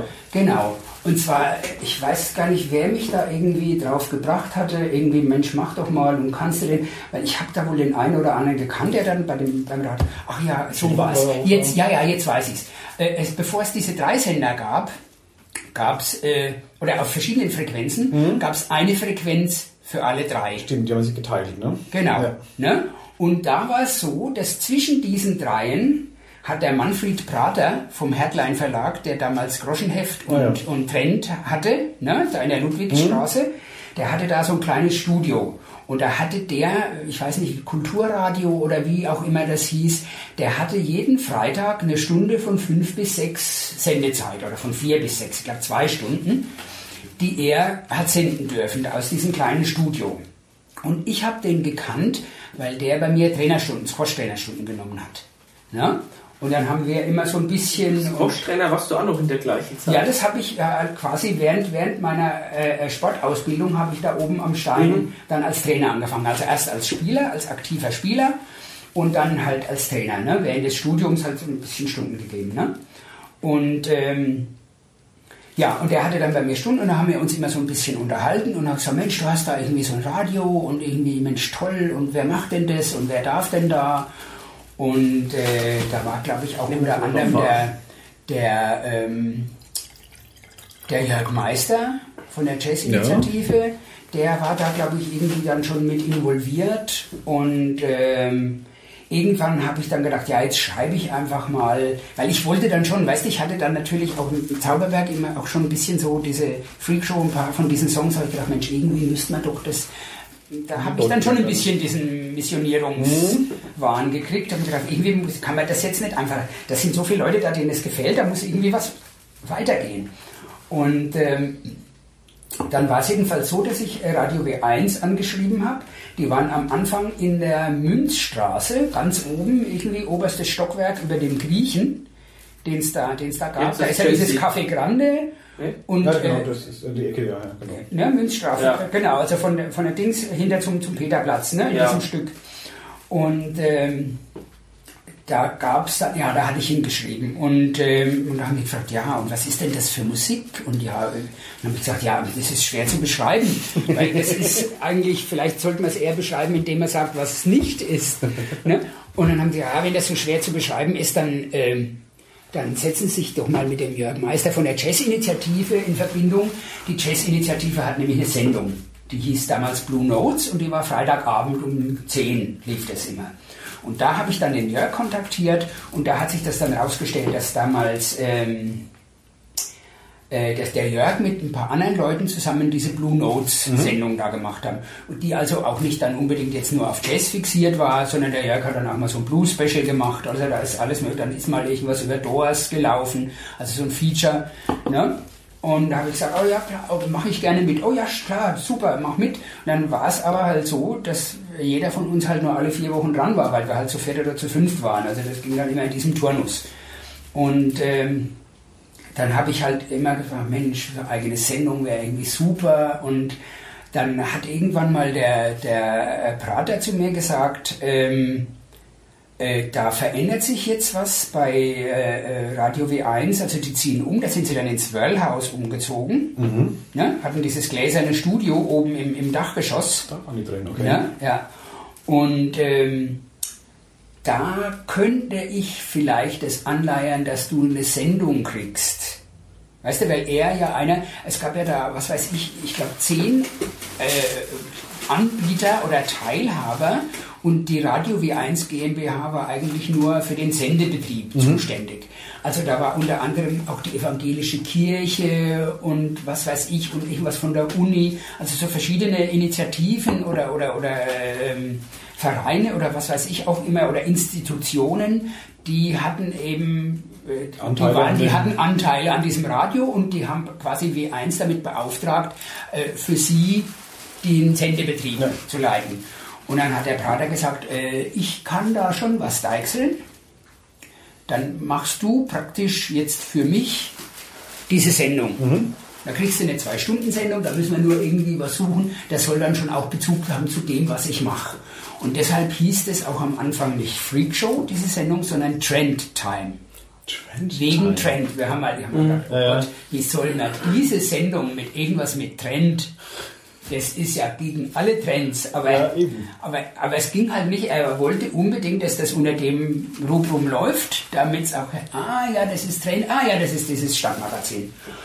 Und ähm, ja, ich meine, mir war das dann recht und dann habe ich quasi jeden Sonntag zwei Stunden von acht bis zehn erst diese Trend-Time-Sendung gehabt mit freier Moderation. Also ich konnte mir dann alles zusammen tun und natürlich auch Redaktion. Da war aber noch immer einer für die Technik dabei und die haben dann immer die Hände beim Kopf zusammengeschlagen, wenn es wieder irgend so ein Song war, der 20 Minuten lang war und irgendwo zwischendrin wird es ganz leise. Da sind die ganz wirklich wir, können, wir dürfen kein Loch fahren, wir dürfen bloß kein Loch fahren. Komm, mach jetzt irgendwie, wir müssen irgendwie, das muss komprimiert werden. Die Leute, die, Leute, die, die, die suchen sich einen anderen Sender. Sag ich, nee, nee, kein Problem, das wird gleich wieder lauter. Und ähm, ja, und da war dann, wie gesagt, noch einer dabei. Und äh, das lief dann auch eine ganze Zeit, dass ich halt ähm, nur meine Platten mitgebracht habe und so ein bisschen, am Anfang habe ich mir alles aufgeschrieben und äh, äh, gelesen. Äh, nee, Blödsinn, machen wir mal so frei Schnauze war ja eh viel mehr Musik als Moderation. Und ähm, dann sind sie nochmal umgezogen, genau, dann war aber auch nochmal irgendwie ein großer Cut wegen Kohle. Ja, irgendwas war da ja. Genau. Ne? Und dann ist die gesamte Belegschaft mehr oder weniger gegangen. Und der Prater hat gesagt, nee, er möchte, dass dieses Radio weiterläuft. Er macht es dann ganz regional, weil vorher war das W1 ein Teil äh, glaube ich, von diesem Telefonbuchverlag in Nürnberg. Das, die waren Hauptanteilseigner. Mhm. Deshalb gab es nämlich auch Radio M1 und Radio A1 und also ah, okay. so mit den entsprechenden, ja, so wie Gong und, und ja, genau. Dings auch. Ne? Und dann war es aber so, dass er gesagt hat, nee, dann machen wir kein Regionalradio, wir machen ein Lokalradio. Und da hat er dann dafür gesagt, er musste dann der der Landesmedienzentrale musste er dann quasi äh, einen Finanzierungsplan vorlegen, dass, die, diese, dass das Radio auch weiter bestehen mhm. kann, weiter existiert und weiter Sendebetrieb hat. Und da hat er das damals geschafft, das hat er vielleicht zwei, drei Jahre sowas, hat er das hingekriegt, äh, dass er Würzburger äh, Kleinunternehmen oder Kneipen oder irgendwelche Läden dazu gebracht haben, dass die quasi äh, für einen Monat also da wird dann ihr, der Laden entsprechend beworben während dieser Zeit, ja. ne, dass die für einen Monat quasi die Kohle übernehmen für den Sendebetrieb. Also so Werbedings. Okay. Ja. Also da war halt dann der Charisma-Monat, weißt du, mhm. der hat halt Charisma-Werbung machen dürfen und haben halt so und so viel bezahlt, damit eben der äh, Betrieb weitergehen konnte. Ne? Und es war natürlich auch kein großer Betrieb mehr, weil das war alles in der Ludwigstraße, wo er sein kleines Studio hatte. Und es war auch alles so weit runtergestreckt, dass es nur noch ich glaube, drei Festangestellte gehabt. Das war der Kai Fraß, mhm. das war der Wortredakteur. Und es gab den Sam Rabe, das war der Musikredakteur. Und äh, irgendjemand, der für die ganzen Nachrichtengeschichten zuständig war. Das war aber, ist dann auch irgendwann einmal so gelaufen, dass er dann die Leute von seinem Trend- und Groschenheft genommen hat, von der Redaktion. Genau, ja? Also die dann haben, zusammen, ja. genau, so, dass das dann quasi alles eins war, ja. verschlankt und ähm, und dann war es auch so, dass zum Beispiel äh, nachts, irgendwie, ich glaube ab 8, es war also Lokalradio, aber ab 20 Uhr kam dann Starsat Radio, also da ist halt von irgendeinem so Satelliten irgend so ein Programm übernommen worden, was dann lief. Äh, eine Zeit lang war es vorher auch so, da haben sie so eine riesen Bandmaschine gehabt, dann lief halt die Bandmaschine irgendwie die ganze Nacht, damit keiner bezahlt werden muss. Mhm. Ne? Und äh, es war auch so, es gab dann auch viele äh, andere Initiativen noch, die kostenlos Radio gemacht haben. Das war das Afro Project. Das war die, die äh, Rock-Ini, also mhm. das, was jetzt Lyric ist, dann Freak Show und so weiter, waren viele, die ihre eigene Sendung gemacht haben. Ne? Ich fand sie coole Zeit, aber ich sagen, ich war gar nicht wirklich in Würzburg zu der Zeit. Äh, aber ich habe, da habe ich eben dich zumindest akustisch damals auch kennengelernt. Ich komme aus Schweinfurt Und da ist bei extrem gutem Wetter auch mal wie eins bisschen rüber geschwappt. Genau, ich kann mir nämlich entsinnen, ich bin ja dann öfter mal nach Coburg heimgefahren und dann konnte ich also, bin dann ja über quasi Schweinfurt, also Schonungen, dann da aufwärts gefahren und dann habe ich relativ lang dann auch noch ein manchmal Stückchen. W1 Wenn's Wetter dann gepasst hat und so und alles, Ja, ja, dann, ja, also es ging nicht ja. jeden Tag. Ja. Und da habe ich dann auch nachts dann irgendwie äh, Freakshow gehört. Hin und wieder. Und das war, Sehr cool. Da, den, den Job wollte ich auch haben, mal kurz was ansagen, Platte auflegen und dann nach 20 Minuten mal die Scheibe umdrehen. Genau. Das, so, so war es nicht, also nicht immer, aber so war es manchmal dann doch. Ja, ja, ja. Das ich, war halt- ich weiß noch, die haben auch immer schon, wie gesagt, auch dann äh, im, im, ähm, in der Ludwigstraße, dann am Schluss immer schon, dann habe hab ich ja die Technik selber gemacht. Weißt du, da war ja auch nicht mehr viel. Du hast ein paar Jingles eingelegt, ne, und hast du da, ab und zu war natürlich sehr schön, hat das Telefon im Studio geklingelt, weil es war ja sonst niemand mehr da. Das haben wir gleich. so, also, du meinst so klingeln, ja? Ja. Und, Soll ich wieder auflegen? Und dann habe ich gewusst, dann habe ich gewusst, das ist bestimmt jetzt jemand, der zu der Musik was sagen will. Und dann habe ich halt gesagt, hier, und dann, hey, Marc, was ist denn das, was du da spielst? Und naja, aber ich sag's gleich noch an und es ist das und das. Und, und ähm, die haben alle schon die Hände über den Kopf zusammengeschlagen, wenn ich für zwei Stunden äh, Sendung irgendwie mit drei mit zwei CDs und mit zwei Platten angekommen bin. Und die Krönung war einmal, das war auch dann eine, ab und zu mal gab es nur eine einstündige Sendung. Äh, da bin ich irgendwie rein ins Studio, hatte eine CD und eine LP dabei. Ja, immer, ist ja nur eine Stunde, ja, locker. Und ähm, ich habe das dann so gemacht, dass ich zu Beginn, ich hatte den Jingle zu Beginn, ne? also Freakshow auf Radio W1, bla bla, und dann habe ich, entweder habe ich dann die Leute begrüßt nach dem Jingle und habe den ersten Song angesagt, oder ich habe gleich den ersten Song reingefahren, habe die Leute danach begrüßt. Und an dem Abend habe ich das so gemacht, dass ich den ersten Song reingelegt habe von der Platte, der war 15 Minuten, also da ging der Jingle, dann ging der Song los, dann war der Song zu Ende, dann habe ich die Leute begrüßt, ne? Willkommen zur Freakshow. Ich bin's wieder mal. Das, was ihr jetzt gehört habt, war das und das. Und mit dem nächsten Stück möchte ich mich von euch verabschieden. dann habe ich, hab ich eine CD eingelegt, wo, was weiß ich, irgendwie 47 Minuten irgendwie ein Song. Da hat dann auch noch dreimal das Telefon dann geklingelt. Währenddessen haben ich angerufen und gesagt, ich bin vorhin vom Sport gekommen. Dann habe ich Radio angemacht und so, coole Nummer. Dann bin ich duschen gegangen. Dann klingt das immer noch so, dann habe ich mir was zu essen gemacht, dann klingt das immer noch, jetzt muss ich doch mal nachfragen, ist das alles ein Stück? Und wenn ja, was ist das? Ja, das ging nach leicht verdienten Geld. Also es war schon, war schon irgendwie eine super Zeit. Klasse. Ja, ich dann war ich schon noch nach.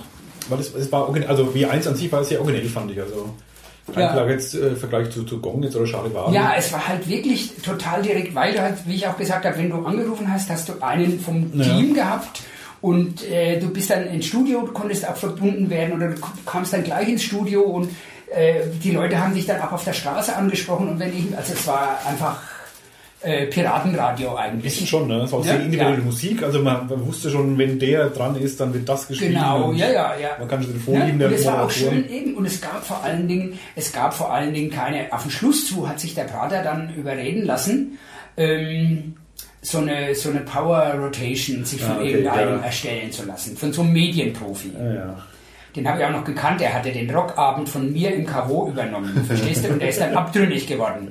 Ist irgendwie Medienprofi geworden, irgendwo in Hamburg oder was und hat dann gesagt, ja, da musst du jetzt ganz genau, da musst du jetzt nach den Verkaufscharts gehen und weißt du, wie das dann halt so gemacht wird und das muss dann Power Rotation fünfmal in der Stunde und das andere zehnmal in der Stunde und oh, fürchterlich. Ja, das hat er auf den Schluss zugemacht, aber vorher war das eigentlich so, dass jeder, der irgendwie Sendungen gemacht hat, es gab zwar einen Musikredakteur, aber der Sam hat gesagt, such dir deine Sachen raus, spiel, was du magst. Und da gab es halt, entweder hast du was mitgebracht, oder es gab da im reichhaltigen Fundus, der ja noch da war, und dann haben die sich das, ja, so, spiele ich mal das, spiele ich mal das, spiele ich mal das. Völlig äh, unbeleckt von irgendwelchen Zeitgeistgeschichten oder, oder irgendwelchen Trendgeschichten oder weil gerade irgendwas gehypt wird, hat einfach jeder das gespielt und das hat den Leuten auch irgendwie, das, ich glaube, gerade das hat den Leuten dann auch irgendwie gefallen, äh, dass da nicht irgendwie von außen, dass da nicht nach äußeren Zwängen irgendwie gearbeitet wird. Und dass die Leute das quasi so frei Schnauze machen können. Ne? Das war schon klasse. Und der äh, Abgesang, der Schwanengesang war ja dann, ne? This This is the end. end. Genau. Das hat der Kai In der, erzählt. ja, ja, genau. genau. Also in der, in der Endlosschleife, diese Doors-Nummer, ist so 13 Minuten oder was das lang ist. In der Endlosschleife, ich glaube, ich weiß nicht genau, für eine Woche oder so. Länger, länger, länger. Ja? ja. Ja. Also wer, wer es genau wissen will, ich verlinke dann auch den Podcast mit dem Kai Fraß, der erzählt, es in, in epischer Breite dann. Ja, ja, ja, das war Das schon. lief schon nee, also es war wirklich, und es war schon, es war also sehr, sehr betrüblich. Ich meine, ich treffe jetzt immer noch ein paar Leute, mit denen die damals da mitgemacht Mhm. haben. Also es war einfach klasse. Es, war, äh, es waren eigentlich im Prinzip äh, ja alles keine, keine Profis in dem Sinn, aber gerade das war halt auch der, Der das Charme hat halt auch halt, den ne? Charme, genau, ja. Und da war dann irgendwann, ich glaube 92 sowas, war glaube ich Schluss. Und äh, ja, und der, der Name Freakshow war nach wie vor dann ja nur für, für diese Radiosendung. Und ähm, 93 hat das neue AKW hinten in der, im Patriziergelände aufgemacht. Ne? Das neue hatte AKW ich, genau. Das noch- Ja, das alte hatte ich noch mitgekriegt, irgendwie in der Mhm. Sartoriusstraße Genau. und dann war er irgendwie 89 oder war ein Schluss. Das waren ja dann ein paar Jahre lang Übergangszeit, wo halt nur das Kult, wo die Leute das Kult aufgemacht hatten, die da im Klingel waren, aber es gab nichts mehr. Und da hieß es dann jetzt endlich und wir werden. Und da habe ich dann einen Schrieb gekriegt äh, von, von einem Mitarbeiter da vom, vom AKW, also der da in dem äh, Gremium ist. Und äh, ob ich denn der wäre, der diese Radiosendung da gemacht hat bei W1 und äh, ob ich nicht Lust hätte, ja, diese Radiosendung quasi auf sechs Stunden aufzublasen und einen Tanzabend zu machen. Ein Discoabend. Und dann war es halt endlich soweit. Ne? Da habe ich gesagt, so, und jetzt? Ne? Und dann habe ich irgendwie am, ich glaube, es war der 24. März, irgendwie, war nämlich kurz nach meinem 40. Ne? Ich bin am 18. März 93 bin ich 40 geworden. Und äh, dieser erste AKW Freakshow Disco Auftritt, der sollte in diesem Monat sein und das war kurze Zeit später. Und dann habe ich äh, erstmal vorher schon mal alle Leute informiert, die mir äh, geneigt waren und die die Musik auch aus, hätten aushalten können. Habe gesagt, wenn ihr wollt, kommt vorbei. 40. wird gefeiert, sind ein Haufen Leute dabei, ihr kriegt Freigetränke, es gibt lustige Musik und ich kann den ganzen Abend mit euch quatschen.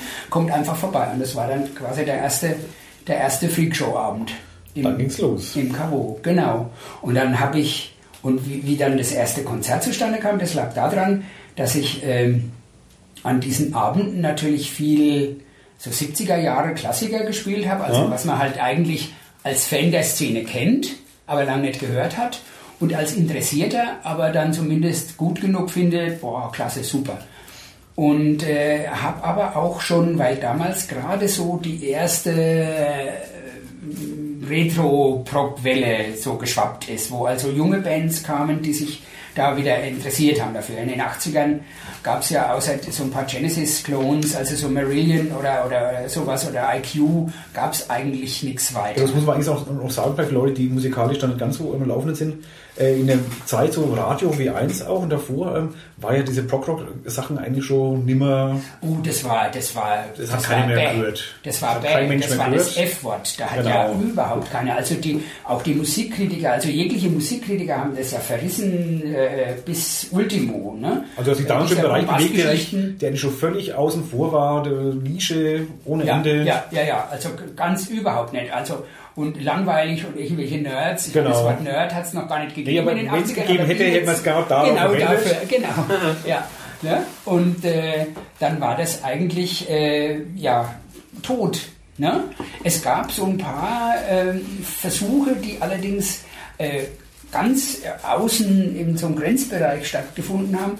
Und zwar war das, äh, dass, dass dieser Jazzrock, weil der, der Jazzrock, der, den es Anfang der 70er gab, der ist ja dann auch zunehmend oder, oder mit zunehmender Disco-Welle ist der ja auch immer äh, flacher geworden. Also das war ja dann auch, hieß ja irgendwie so Kaufhausmusik. Also da gab es ja so Larry Carlton oder irgend sowas, was, weißt du, so ein bisschen so Schnippi und, und George Benson und irgendwas. Also alles sehr, sehr brav gestrickt und Fahrstuhlmusik und ähm, da gab es das eigentlich halt auch nicht mehr oder hieß dann Fusion, also war alles recht brav. Und äh, in den 80ern gab es halt ein paar äh, Jazzer, die, die quasi so parallel zu dieser Punk-Bewegung, weil die Punk-Bewegung hat ja gesagt, nee, wir machen wieder Lärm, wir wollen keine leisen Klavierklänge und Streicher, wir wollen wieder ne, den, den, den Rock'n'Roll wiederbeleben, wie auch immer. Ne?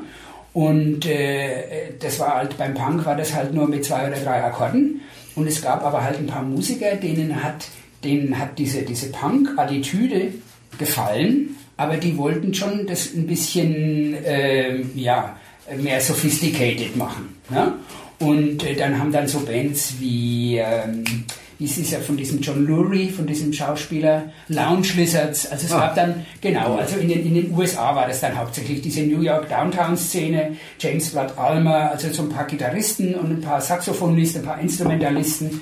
Ne, die haben damals, also das war so ein bisschen ein Versuch, oder, äh, äh, so sophisticated Music wieder ein bisschen zu beleben. Ne? Aber ansonsten war so richtig diesen, diesen, diesen richtigen Term Progressive Rock, den hat es in den 80ern gar nicht gegeben. Ja. Ja, da war nichts. Und 93, wie gesagt, also Anfang der 90er kamen dann wieder ein paar Bands und ich habe von dieser einen schwedischen Band, ähm, äh, also da war es dann auch so, dass ich äh, zu der Zeit, wo ich Radio noch gemacht habe, halt viele Leute auch angerufen haben und gefragt, sag mal, wo hast denn dieses ganze Zeug her? Und wie, das gibt's nirgends. Ich war jetzt im Mediamarkt und ich war da und ich war in, in, in äh, Köln im Saturn, die haben gesagt, die Band gibt's nicht. Und da habe ich gesagt, ja klar, das ist so unterm Radar, die, die Bands äh, machen das entweder auf kleinen Labels oder gründen selbst die Labels oder machen das gar äh, komplett alleine, ohne irgendein Label. Und dann kriegst du das nur von denen und die haben natürlich nicht die Möglichkeit, äh, irgendwie zu bewerben. Also keiner kennt es eigentlich. Ne? Die, und dann haben, Internetzeit damals. Genau. Und ich hatte den Vorteil, dass ich Mitte der 80er bin ich in so eine internationale Plattensammelszene gerutscht. Mhm. Über so ein Sammelmagazin, was mir da irgendwo mal in die Hände gefallen ist. Und da hatte ich plötzlich einen Haufen internationale Kontakte, also auch Wie ganz die Kontakte ab? Und da gäbe es ja kein Internet, gar nichts gehabt. Das war alles Fax und per Hand. Echt wirklich Brief schreiben so mit Hand? Ja, ja, richtig Briefe schreiben mit Hand. Okay. Ja. Genau. Das Einzige, was dann gedruckt war, oder so, oder äh, das waren die sogenannten Wantlists, weil diese Sammler ja. haben sich ja unterschiedlich, ne, haben dann immer ihre, was sie denn suchen. Und äh, da habe ich halt irgendwie von, mal von so einem Japaner, ich habe dann halt, wie gesagt, alle, alle, alle Herren Länder, ich habe dann auch Kontakte hinter den eisernen Vorhang gehabt ne, und habe mit denen Platten getauscht und habe natürlich von denen Informationen über die jeweilige endemische Szene gekriegt. Wie lief das so ein Plattentausch ab? Hast du dir die dann zuschicken lassen, hast du die weggeschickt es und war, die auf Kassette ja, es war wirklich so, es war wirklich so, ähm, dass das halt auf Gutwill war, weil einer musste ja anfangen. Ja. Ne? Also es gab ja nicht den äh, Käuferschutz, den eBay-Käuferschutz, den gab es ja nicht. Ne? Also du konntest dich wirklich nur darauf verlassen, dass du, äh, dass der auch existiert. Ich meine, es hat in diesem Magazin war so, ähm, das war eine riesige Auktion.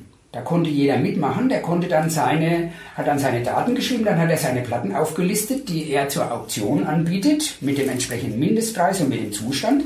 Und in der nächsten Ausgabe war hinten ein großes Addendum, wo du nachschauen konntest, die waren alle nummeriert, ne, diese verauktionierten Platten. Ja. Und da konntest du nachschauen, von der Seite die und die Nummer, die Scheibe ist für so und so viel, da waren so und so viele Bieter, das Mindestgebot, das Höchstgebot und die Adresse des Bieters.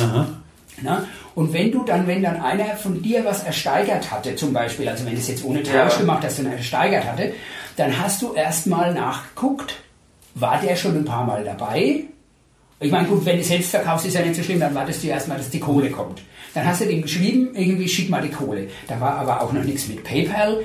Da war, da war, also teilweise ist dann wirklich das Zeug bar im Brief verschickt worden, ja. weil die internationale Postanweisung hätte 25 Mark gekostet.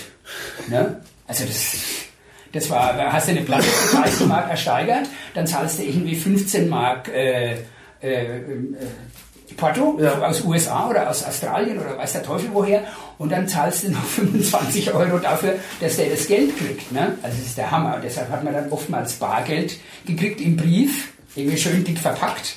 Ne? Und das hast du dann halt hier irgendwie umgetauscht wieder. Ja. Und, und, beim Tauschen war es so, also man hat sich dann schon auch gekannt, man hat gewusst, ah ja, der hat mit dem und dem schon und da war das relativ äh, sicher immer und dann hat halt einer einfach geschrieben, du hör zu, ich habe jetzt die und die Scheibe, die suchst du doch.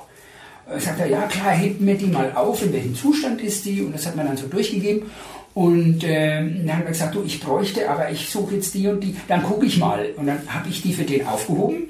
Und er hat so lange irgendwie seine weiteren Aktionen gemacht, bis er irgendwas für mich hatte. Und dann haben wir das hin und her geschickt.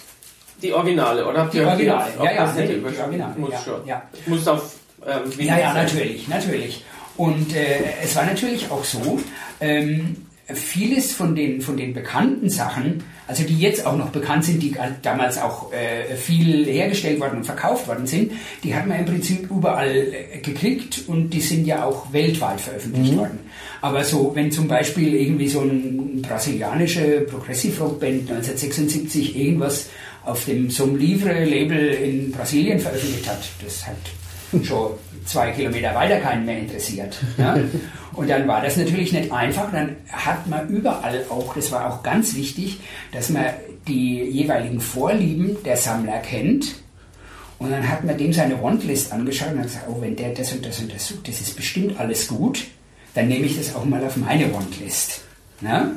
So, jetzt war das Zeug aber natürlich auch teilweise immens teuer. Jetzt, wenn du natürlich das erste Mal die Erfahrung gemacht hast, eine teure Scheibe, eine seltene teure Scheibe zu ersteigern oder, oder zu kaufen oder zu tauschen gegen vier von dir und du hörst die dir an und sagst, oh Gott, ist die Scheiße.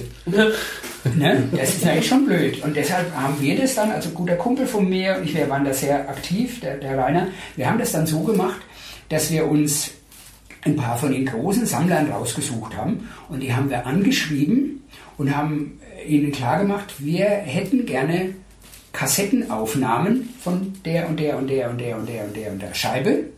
Wir zahlen pro Kassette, was weiß ich, 15 Mark und dann plus Porto oder so, damit wir uns das anhören können und wenn es uns dann gefallen hat, dann haben wir gesagt, die wollen wir dann auch als Platte haben. Ach so, ja. nun nicht als Raubkopie, sondern nur zum Probehören? Ob nur zum Probehören, ah, ob. Okay, ja, ja, jetzt, jetzt. nur zum Probehören, ob und dann als Platte. Also das hat dann teilweise schon ganz üble. Ich habe mich da Gott sei Dank immer noch ein bisschen zurückhalten können, aber der Kumpel von mir, also dessen teuerste Platte, die der damals aus Italien gekauft hat, hat er 2100 Mark bezahlt dafür. Ne? Für eine Platte? Für eine Schallplatte, ja. Also okay. das ist schon, das ist schon ordentlich, ne? Das ist schon ordentlich. Und, und äh, Platte in Platin. ja, und es war halt dann einfach so, dass über diese, über diese Sammler-Connections äh, hat man dann so nach und nach die jeweiligen Progressive Rock Szenen der jeweiligen Länder dann halt mhm. kennengelernt. Ne? Weil der, die haben dann halt geschrieben, ja, da hat es das noch gegeben und das und das war ganz gut. Und, ne? und dann haben wir, ah ja, okay. Und ähm, dann gab es das aber natürlich ja nur als teure LP. Und immer, ich habe das dann schon mal mitgenommen, habe das dann gespielt, auch im Radio, und dann hat er oh super Mensch, oh klasse, wo kriege ich denn die Platte? Er hat gesagt, kannst du vergessen, es sei denn, du bist bereit, 150 Euro zu zahlen, und selbst dann kann es sein, dass du ein Jahr warten musst, bis sie irgendwo auftaucht, dass du sie überhaupt kaufen kannst. Ne? Und dann war es aber so, dass äh, gegen Ende der 80er ein paar von meinen Tauschkumpels, von meinen Internationalen, in ihren jeweiligen Ländern Reissue-Labels gegründet haben. Mhm. Weil die hatten natürlich teilweise auch, um die Vinylbestände irgendwie noch irgendwo herzukriegen von den Privatproduktionen, hatten die die Leute ausfindig gemacht. Das geht ja jetzt übers Internet viel besser, aber damals war das halt schon archäologische, das war schon ordentlich Research. Ne? Hatten die ausfindig gemacht. Und dann war es natürlich auch so, dass die gesagt haben, ja, wir haben auch die Bänder noch irgendwie. Und dann hat er gesagt, oh, prima, dann machen wir jetzt ein CD-Reissue davon.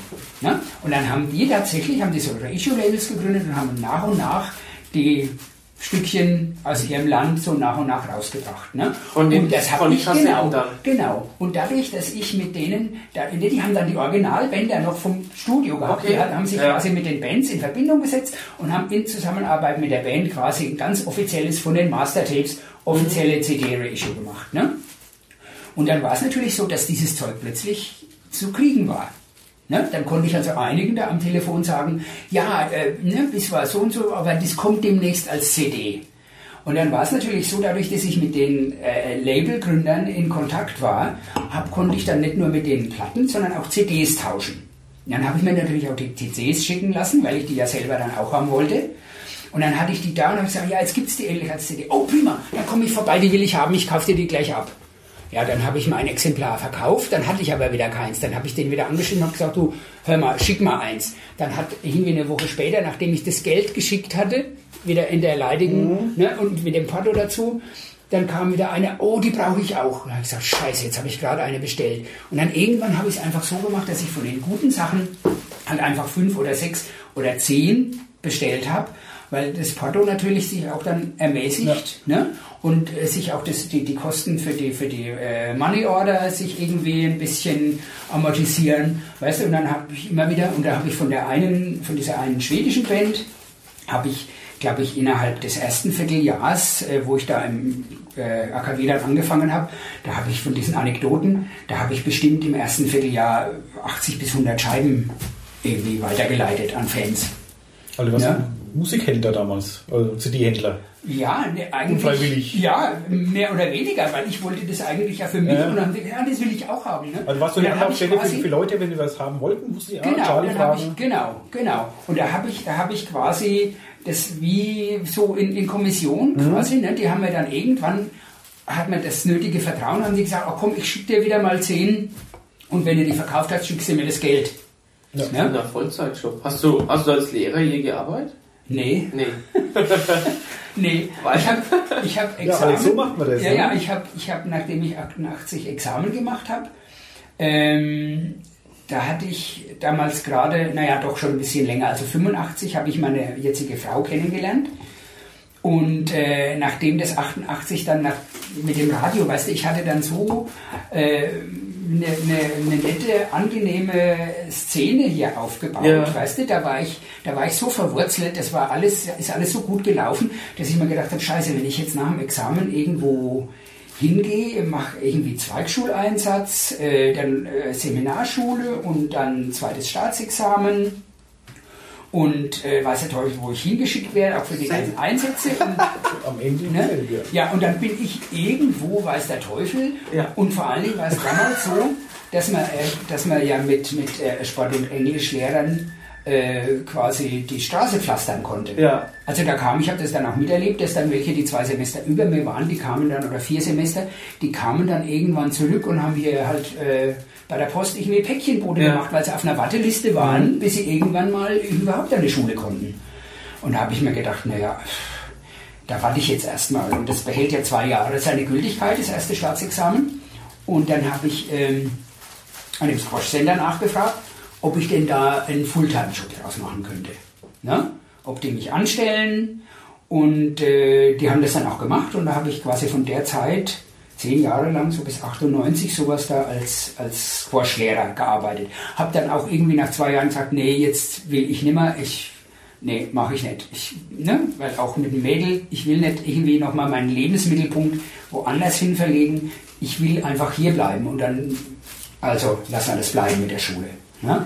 Und dann habe ich halt, war ich halt dann Fulltime äh, Squash, also da habe ich dann auch in der Theke gearbeitet und habe Bestellungen gemacht, weißt du, so, so organisatorische Sachen ne, und habe halt immer noch ein bisschen Stunden gegeben. Ne? Und äh, habe halt viel, wie gesagt, in mein Hobby mit dieser, mit dieser Musik, wie du ja, ja. mitgekriegt hast, viel, viel Zeit investiert. Ne? Aber ich meine, es war, es ist ja auch ein, ein, ein, Hobby, was mir sehr ans Herz gewachsen ist und das was ja auch nicht nur eben, und was ja im Prinzip nicht nur für mich sondern ich habe ja dann auch mitgekriegt, weißt du, die Leute, weißt du, wenn du, wenn du dann mitkriegst, dass, dass du Leute findest, äh, die eine Musik hören und sagen, oh, das ist doch genau das, was ich mir vorgestellt habe. Das habe ich aber nicht gewusst, dass es das gibt. Oder ich habe nicht gewusst, dass es das wieder gibt oder dass es das noch gibt. Weißt du, und dann äh, alle Mann sind glücklich und dann denke ich mir, das ist doch viel schöner als an der Schule. Da ist, Wo keiner wer, wer ist, da, wer, wer ist da im Unterricht schon glücklich? Oh, das würde ich nicht sagen. naja, es gibt, manche hätte natürlich schon viele haben gesagt, oh komm Mensch, Charlie, Sport, boah, Sportlehrer ist doch easy. Ne? Schmeiß den Ball hin, die, die mit dem Ball umgehen können, sind dann zufrieden und allen anderen darfst du sagen, sie dürfen sich setzen. ne? Und dann hast du deinen Sportunterricht schon rum. Ja? Ich meine, es ist, es ist auch nicht so, ähm, dass ich irgendwie äh, das nur ungern gemerkt habe. Also ich ja. dächte schon und ich habe das auch bei den Sportstunden immer wieder gemerkt. Ich habe eine Zeit lang auch für einen Verband so als Jugendstandorttrainer oder so, ne, mhm. ne, so Ausbilder irgendwie gearbeitet, habe damit mit Jugendlichen, mit Kindern gearbeitet. Ähm, ich traue mir schon zu oder, oder ich denke von mir schon, dass ich irgendwie so ein, schon ein bisschen eine pädagogische Ader habe und vielleicht das auch ganz gut über die Bühne kriegen könnte. Also dass ich vielleicht auch gar so ein, so ein Lehrer geworden wäre, den ich mir dann immer gewünscht hätte. Ne? Weiß man ja nicht. Kann ja sein, dass man irgendwann desillusioniert ist und dann doch alles wegschmeißt. Aber ich denke mal schon, wäre vielleicht schon irgendwie auch ganz nett geworden. Aber so ist es ja auch nicht. Ja, so ist es auch nicht. Genau. So könnte ich vielleicht dann hier nicht irgendwie ja, rumsitzen. Bestimmt. Lehrer nehmen wir nicht hier. Oh, da ist ein leeres Glas. Fahren, oh, ja. dann, das sind Lehrer, den, ne? dann müssen wir da halt eine Reise machen. Ich würde gerne noch, aber sonst habe ich ein Problem. Dann haben wir die Flasche echt geleert. Ne? Ja. Aber irgendwann hast du dann wirklich auch Konzerte zu veranstalten. Also bist dann nicht nur DJ gewesen, sondern ja, ja, das war Konzertveranstalter. Genau, das war das, das war das mit dieser, mit dieser schwedischen Band, wo ich da, was weiß ich, in einem Vierteljahr schon irgendwie 100 Stück weitergereicht hatte. Da war es dann so, dass wir dann plötzlich so ein harter Kern von vielleicht 30 Leuten waren oder vielleicht auch 40, die gesagt haben, wir wollen die Band jetzt mal live singen. Mhm. Kommt, schreibt die jetzt mal an. Wir machen mal Urlaub in Schweden. Wir fahren mit drei, vier Autos da hoch, gucken, wann die irgendwie ein Konzert haben, fahren ein paar Tage vorher hin, machen Urlaub, gucken das Konzert an, fahren wieder heim. Und dann habe ich denen einen Fax geschickt und ähm, das war irgendwie im Mai 94 und äh, dann hat es nicht lange gedauert, da kam ein Fax zurück. Ähm, ihr braucht gar nicht so weit fahren. Wir sind im Juli in äh, Kalabrien zu einem Festival eingeladen und wir fahren da mit unserem Van, mit unserem ganzen Zeugs da runter und wir haben mal auf der Karte geschaut. Würzburg liegt genau auf dieser Transversalen von da oben nach da unten. Wir spielen dort samstags, das bedeutet, wir fahren Freitag an Würzburg vorbei auf der Hinfahrt und wir fahren Sonntag an Würzburg vorbei auf der Rückfahrt. Also wenn ihr uns irgendwo einen Club besorgt, wo wir spielen können und wo, wenn ihr die Backline da zur Verfügung stellt, ne, wir haben Instrumente und Zeugs, haben wir alles dabei und äh, gebt uns einen Platz zum Übernachten und äh, was weiß ich, wegen Spritgeld oder sonst irgendwie, dann spielen wir für euch. Und dann haben wir gedacht, naja, das werden wir doch auf die Beine kriegen. Und äh, dadurch, dass ich ja, wie gesagt, im AKW da mehr oder weniger schon also Zugang zum inneren Zirkel hatte, habe ich gesagt, hört mal zu, wie sieht's denn aus? Ähm, kann man nicht irgendwie mal ein Konzert machen, irgendwie mit der und der Band? Und ich spiele das immer so bei einer Freakshow und ich lief damals auch gut. AKW war begeistert, oh, unser Freakshow-Abend.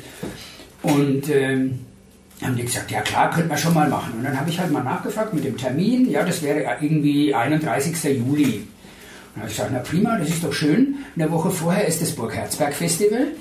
Und äh, einer von den äh, Mitarbeitern, der hat hier in Würzburg studiert und wir waren musikalisch auf der gleichen Wellenlänge, haben uns hier kennengelernt. Dann habe ich gesagt, hör mal, äh, der hat auch die Band gekannt, natürlich Mhm. war natürlich auch ganz gierig drauf. Dann hat er irgendwie beim Festival vorher 1000 Flyer machen lassen, hat die Musik immer während der Umbaupassen in der PA spielen lassen. Anfixen. Ne, verteilt, dann sieht man wieder, oh, was ist denn das für Musik? Und oh, die spielen nächste Woche in Würzburg. Und ähm, es hat sich dann aber irgendwie im Juni rausgestellt, also das war, wäre wie gesagt ein Sonntag gewesen, da hat sich das rausgestellt, da war Fußball-Weltmeisterschaft. Okay. Und dann hat sich das irgendwann tatsächlich hieß, und dann hat irgendwann mal einer die, die, die ähm, Termine verglichen und hat gesagt, um Himmels Willen, da ist Endspiel. Ach du Scheiße, da kommt doch kein Mensch. Und dann haben sie mir das gesagt, du, da ist Fußball-WM-Endspiel. Ich habe gesagt, äh, tja, naja, aber Schweden ist schon ausgeschieden und Deutschland auch. Also, glaube ich schon, dass das. Nee, du meinst du wirklich? Welches Ja, Jahr war das? 98. 94. 94. Habe ich gesagt, das mach dir keine Sorgen, die sind da. Und dann äh, war das tatsächlich so, dass an diesem, an diesem Tag, das war brütend heiß, äh, die Bühne, es war ja auch noch nicht drüben im, im, im Saal, das war noch in der Kneipe. Okay. Oh, okay. Ja? Und zwar da auf der, wenn du reinkommst, auf der linken Seite, Ja. da wo jetzt diese Couchen irgendwie oben Ja. standen, das war früher mal Bühne, also bevor du da ins Klo bist, wo diese Schiebetür gerade aus Ja, ja. Ne? Das war die Bühne. Und dann haben die gespielt und in dem kleinen Raum waren bestimmt 120 Leute. Es war knackvoll und es war brütend heiß. Und die haben gespielt und hatten damals ja erst eine CD, irgendwie so 50 Minuten Material. Und das haben sie dann halt fertig gespielt und die Leute haben getobt und gegrölt. Und dann haben sie gesagt, ja, es tut uns leid. Äh, wir haben äh, erst eine CD, wir haben nicht mehr Material. Ja, nochmal von vorne. Wir haben gesagt, nee, das muss jetzt nicht sein, aber äh, wir waren vorher, bevor wir jetzt mit dem neuen Namen firmiert haben, mit dem neuen Material, waren wir eine, haben wir als King Crimson Coverband getourt. Also wenn es für euch okay ist, wow! Und dann, eine, dann haben sie eine Stunde lang King Crimson gespielt. Ne? Und dann, war, dann hat die Hütte gebrannt, ne? da ist die Decke bald weggeflogen. Also das war sehr cool. Und das war, wie gesagt, das erste Konzert und die hatten das erste Freakshow-Konzert. Und die haben natürlich dann in Italien erzählt, äh, was da in Würzburg los ist und haben das dann in Schweden erzählt. Und dann haben wir uns als nächstes irgendwelche Italiener gefragt, die dann auf dem Weg nach Schweden sind, ob sie nicht mal und umgedreht und dann Finnen gefragt. Ist ja, sehr gut, ja. Finnen haben gesagt, sie müssen nach Belgien und ob wir da nicht und dann, und dann ging das so hin und her und so haben wir quasi damals noch ohne, ich meine, das AKW hat das halt dann äh, einigermaßen diese Infrastruktur der Konzerte hat mhm. übernommen, weißt du, dass die irgendwo schlafen können, die Musiker aber das lief damals ja alles noch viel über so äh, Solidaritätsgeschichten, weißt du, sind die privat untergebracht worden oder in diesem, äh, in diesem Hippie-Dings, was es glaube ich jetzt immer noch gibt. Wie heißt denn dieses? Da gibt es so ein Zeitloch in Würzburg. So eine WG. Mhm. In der, im, im, Frauenland da oben. Ach, ähm, ich weiß es. Weißt du? Ja. Das, was, was mal vor ewigen Zeiten mal eine Bäckerei war und wo jetzt alles so genau. zugewuchert ist. Hein in der Heinisch, nee, nicht Heinisch. Ja, mit H irgendwas, ja. Ja. Irgend sowas, ne? Weißt ja, du, was ja, ich meine? Ja, ja. Ich Ganz ehrlich. Nicht. Das sagst du nachher mal. Ja. Und äh, da haben die teilweise dann die Musiker untergebracht, ne? Und äh, da war das alles quasi ganz familiär und da haben wir das dann wirklich so auf die Reihe bringen können, dass wir denen halt immer gesagt haben, und für die Musiker war es im Prinzip ja auch nicht schlecht, weil die hätten sowieso irgendwo auf diesem Riesenpfad irgendwo mal unterwegs ja. warten müssen. Und so haben sie wenigstens für ihre Übernachtung spielen können. Also sie haben Essen und Trinken gekriegt und sie haben übernachtet und haben vielleicht noch ein bisschen was an Spritgeld mitgenommen. Ne? Und so ging das weiter bis äh, 2000. Und im Jahr 2000 war überhaupt, und wir konnten natürlich, ich hatte da noch nicht so die Connections zu irgendwelchen Bands und umgedreht war es auch so. Also so viele haben uns nicht kontaktiert. Und es gab auch nicht so viele Bands, die, die mit dieser Musik überhaupt irgendwo unterwegs waren auf Tour waren oder was, oder auf Tour schon gleich gar nicht oder zu irgendeinem Festival mussten oder wollten. Und deshalb war es halt wirklich dann nur ein, zwei Konzerte teilweise im Jahr, manchmal drei. Und im Jahr 2000 war überhaupt keine interessante Band unterwegs. Und äh, dann habe ich mich mit einem Kumpel zusammen entschlossen, komm. Und einer, die aber 2000 eigentlich kommen wollte, was dann aber nicht geklappt hat, die haben gesagt, wir kommen nächstes Jahr. Und man mhm. sagt, okay, dann machen wir jetzt mit denen, wir machen jetzt ein Festival 2001.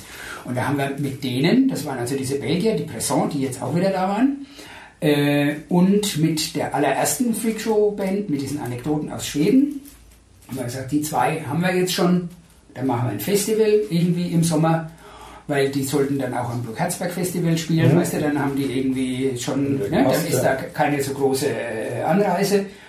Und äh, dann hat der Kumpel von mir, das ist ein totaler Magma-Fan, hat dann gesagt, so und jetzt holen wir Magma noch dazu. Na, ich gesagt, bist du verrückt? Das ist ja viel zu groß, weil die waren ja. Wer mag man nicht kennt, ist schon eine Nummer in dem Bereich. Ja, ja, das, das ist, also in Frankreich der absolute, ja.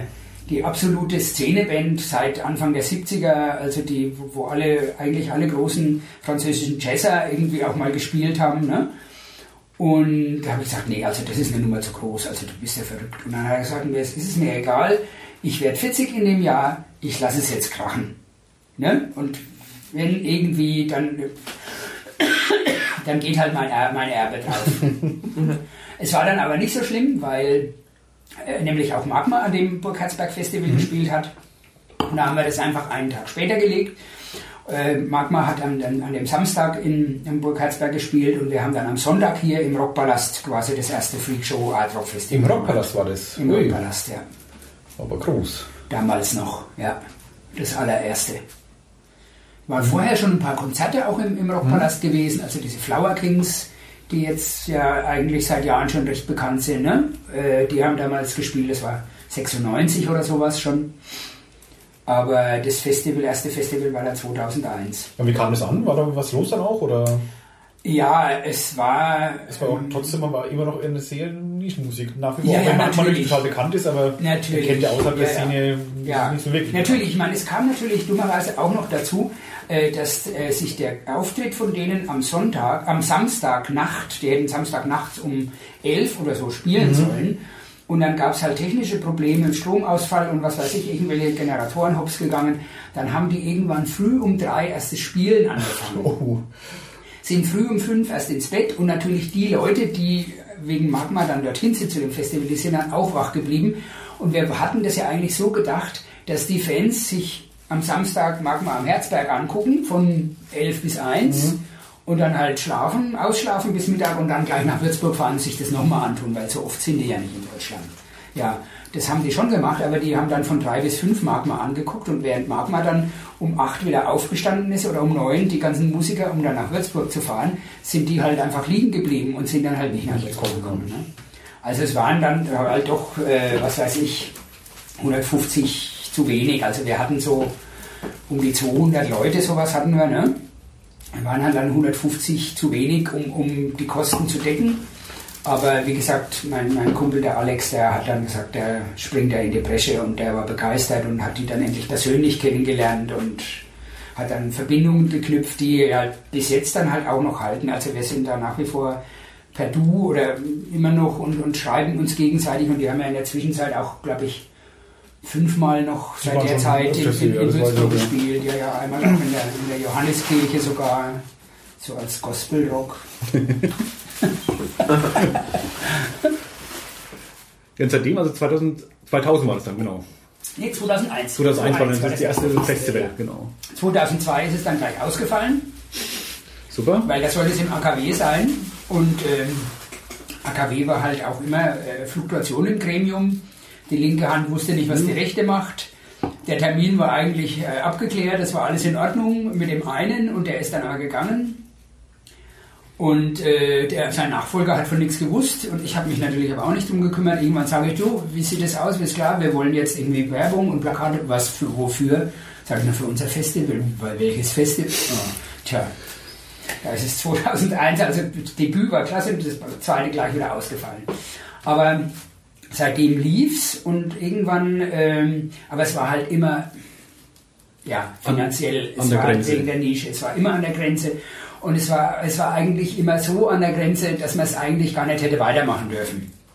Aber es gab Gott sei Dank äh, immer wieder ein paar noch verrücktere als mich, die gesagt haben, das kann nicht einfach sein, dass dieses Festival äh, vor die Hunde geht und da müssen wir irgendwie. Und dann bin ich halt irgendwie das Jahr über bin ich dann halt immer hausieren gegangen und habe ein Geld eingesammelt mhm. von dem einen oder anderen. Und dadurch, dass wir uns oder ich mich dann 2001 vor diesem Festival auch um ein bisschen die Möglichkeit zu haben, äh, ein bisschen publik zu werden, habe ich mich der Galerie 03 angeschlossen. also vorher habe ich das ja quasi, war das ja einfach so und dann kam eben dieser Anschluss an die Galerie 03. Mhm. Also ein Kulturverein kann man genau, so sagen. Genau, das nicht, ist so Musik, 96, genau, für alles Mögliche. Tanz was, und genau, Eben ist eigentlich ist von, von äh Fachhochschulstudenten Design in mhm. 96 äh, sowas gegründet worden und sollte halt für alles Mögliche sein. Also Ausstellungen, Lesungen, Performances und äh, eben auch musikalische Geschichten, alle möglichen elektronische Sachen, Improvisation, was auch immer. Und ähm, ja, und unter dem, mit, mit dieser Galerie 03 haben wir jetzt die ganze Zeit, jetzt haben wir auch äh, die Möglichkeit halt, dass wir gefördert werden. Über die Galerie. Ja, genau, über, ne, sind die ganze Zeit dann halt auch, weil wir ja jetzt gemeinnützig sind, ähm, haben dann eben auch von der Stadt in Zusammenarbeit mit dem Kulturamt, also die unterstützen uns eigentlich, wo es nur geht. Mhm. Selbst in der Zeit, als äh, in Würzburg der Kämmerer irgendwie ja, da gab es ja da mal, dass irgendeiner aus München da war und zu, zu Zeiten von Pia Beckmann war, Ach doch, stimmt, ja, ja, Finanzen, ja, waren die Finanzen so schlecht, dass äh, jemand aus München kommen musste und musste dann entscheiden, welche Gelder wofür ausgegeben werden. Also da durften die gar nicht selbst im Rathaus. Aber selbst dann warst du noch dabei, oder? Selbst da war, ist noch ein bisschen was für die, für die Kultur übrig geblieben und wir haben dann ein bisschen was gekriegt, ja. Und äh, jetzt sind wir halt gerade im Moment ein bisschen dabei, diesen Verein äh, auch, wie gesagt, wieder ein bisschen in, in den Blickpunkt zu rücken, generell und ähm, Mitgliederwerbung verstärkt zu machen und äh, weil offen sagen muss sagen, ich glaube, wer nicht eh, jetzt schon vor zehn Jahren gekannt hat, äh, die Galerie kennt, glaube ich, keine Sau mehr, die Galerie. Nee, Nee, das ist total untergegangen. Eigentlich nicht. Also das ist, es ist ja äh, leider auch so, die, die ähm, wichtigen Leute, also die Vorstandsleute, es war natürlich bei dem Verein von vornherein so, äh, dass selbst der Vorstand also aktiv ist. Also das waren auch alles Musiker. Ne? Der Stefan Hetzel mhm. war, war, Kassier, der ist ja Pianist. Der Stefan Oberauer ist erster Vorsitzender gewesen, äh, Gitarrist. Mhm. Ne? Also die haben alle, waren eigentlich auch für sich, die mussten alle auch schauen, dass sie selber irgendwie mit ihrem Leben und mit ihrer Musik und mit ihrem Beruf zurande kommen. Und äh, die, die Galerie war eigentlich von vornherein so, dass diese maximal 15 oder 16 oder 17 Leute, die die zur Blütezeit als Mitglieder hatten, äh, die haben einen Beitrag von 100 Euro gezahlt im Jahr. Und von diesem Betrag hat man sich dann in Absprache mit dem Vorstand hat man sich dann äh, diversen Aktionen gewidmet. Hat man gesagt, komm, wir holen uns jetzt mal den für eine Lesung oder wir holen, das ist dann abgenickt worden und von dem Geld ist dann quasi alles bezahlt worden. Mhm. Also die ganzen Aktionen waren eigentlich so, dass von vornherein nie mit, mit, äh, mit Geld über den Eintritt mhm. gerechnet worden ist. Weil äh, alle, alle Veranstaltungen waren für Mitglieder frei. Auch noch. Ja, ja. das bedeutet, du hast 15 Mitglieder, jeder zahlt 100 Euro, äh, dann hast du 1500 Euro, dann holst du, was weiß ich, äh, dreimal irgendwelche Leute, die 500 Euro, die 300 Euro kosten und wo du 200 Euro für die Übernachtung zahlst. Mhm. Ja? Die kommen dann, dann sind von diesen 15 Leuten, die im Verein sind, also wenn es irgendwas ist, was alle interessiert, sind alle 15 da aber sonst niemand. Das bedeutet, es gibt keine Einnahmen, ne? es gibt ja keinen Eintritt. Also wird das alles von dem Geld bezahlt, was auf dem Vereinskonto ist. Und wenn dann diese drei Aktionen rum sind, dann ist Tilt, dann geht nichts mehr. Und so war das halt dann. Und dann sind es immer weniger geworden und dann waren es halt nur noch vier oder fünf. Und äh, da bin ich dann, wie gesagt, eingestiegen und habe gesagt, irgendwie müssen wir, da muss doch noch ein bisschen. Und aber die anderen wollten alle nicht mehr. Ich habe gesagt, okay, dann sind halt die einzigen Galerie 03 Veranstaltungen jetzt nur noch Freakshow-Konzerte. Mhm. Und so ist es gerade, oder? Ja, so ist es eigentlich. Ja, so ist es auch. Ja. Es gibt zwar immer wieder mal auch so Überschneidungen, also dass das ehemalige, äh, das Künstler, die früher auch schon zu Galerie 03 Zeiten irgendwie Kontakte hatten und aufgetreten sind, dass die jetzt nochmal nachfragen und dann auch wieder äh, quasi genommen werden oder wieder spielen können, aber eigentlich ist das alles Freakshow jetzt. Ich finde es schade, dass alles in Untergeht, muss ich sagen. Auch, auch gab also, man, Alex und ich waren sogar mal zusammen auf einem Prog Rock Konzert. Da hast du die angesagt sogar bei Perennial mhm. Quest. Ah ja, da ja, haben ja, wir ja genau. in, dem Podcast gemacht mit den Jungs äh, vor dem genau. Auftritt. In, in der Garderobe. Genau. Das war genau. Als die Persistenz, als die Persistenz. Im B-Hof. Genau. Ja, ja, ja, ja. Da haben die gerade die neue Platte rausgebracht. Genau. Ja.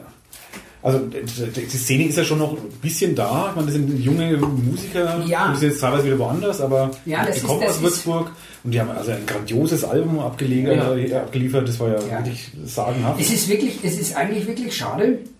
Es hat Gott sei Dank auch immer wieder über die Jahre ähm, Würzburger Bands gegeben. Ja, äh, jetzt aktuell leider nicht, aber es hat Würzburger Bands gegeben, die quasi diese Freakshow-Geschichte unterstützt haben. Mhm und da auch immer wieder aufgetreten sind. Also äh, Perennial Quest hat zum Beispiel auch als Vorband zu Frog Café im AKW gespielt.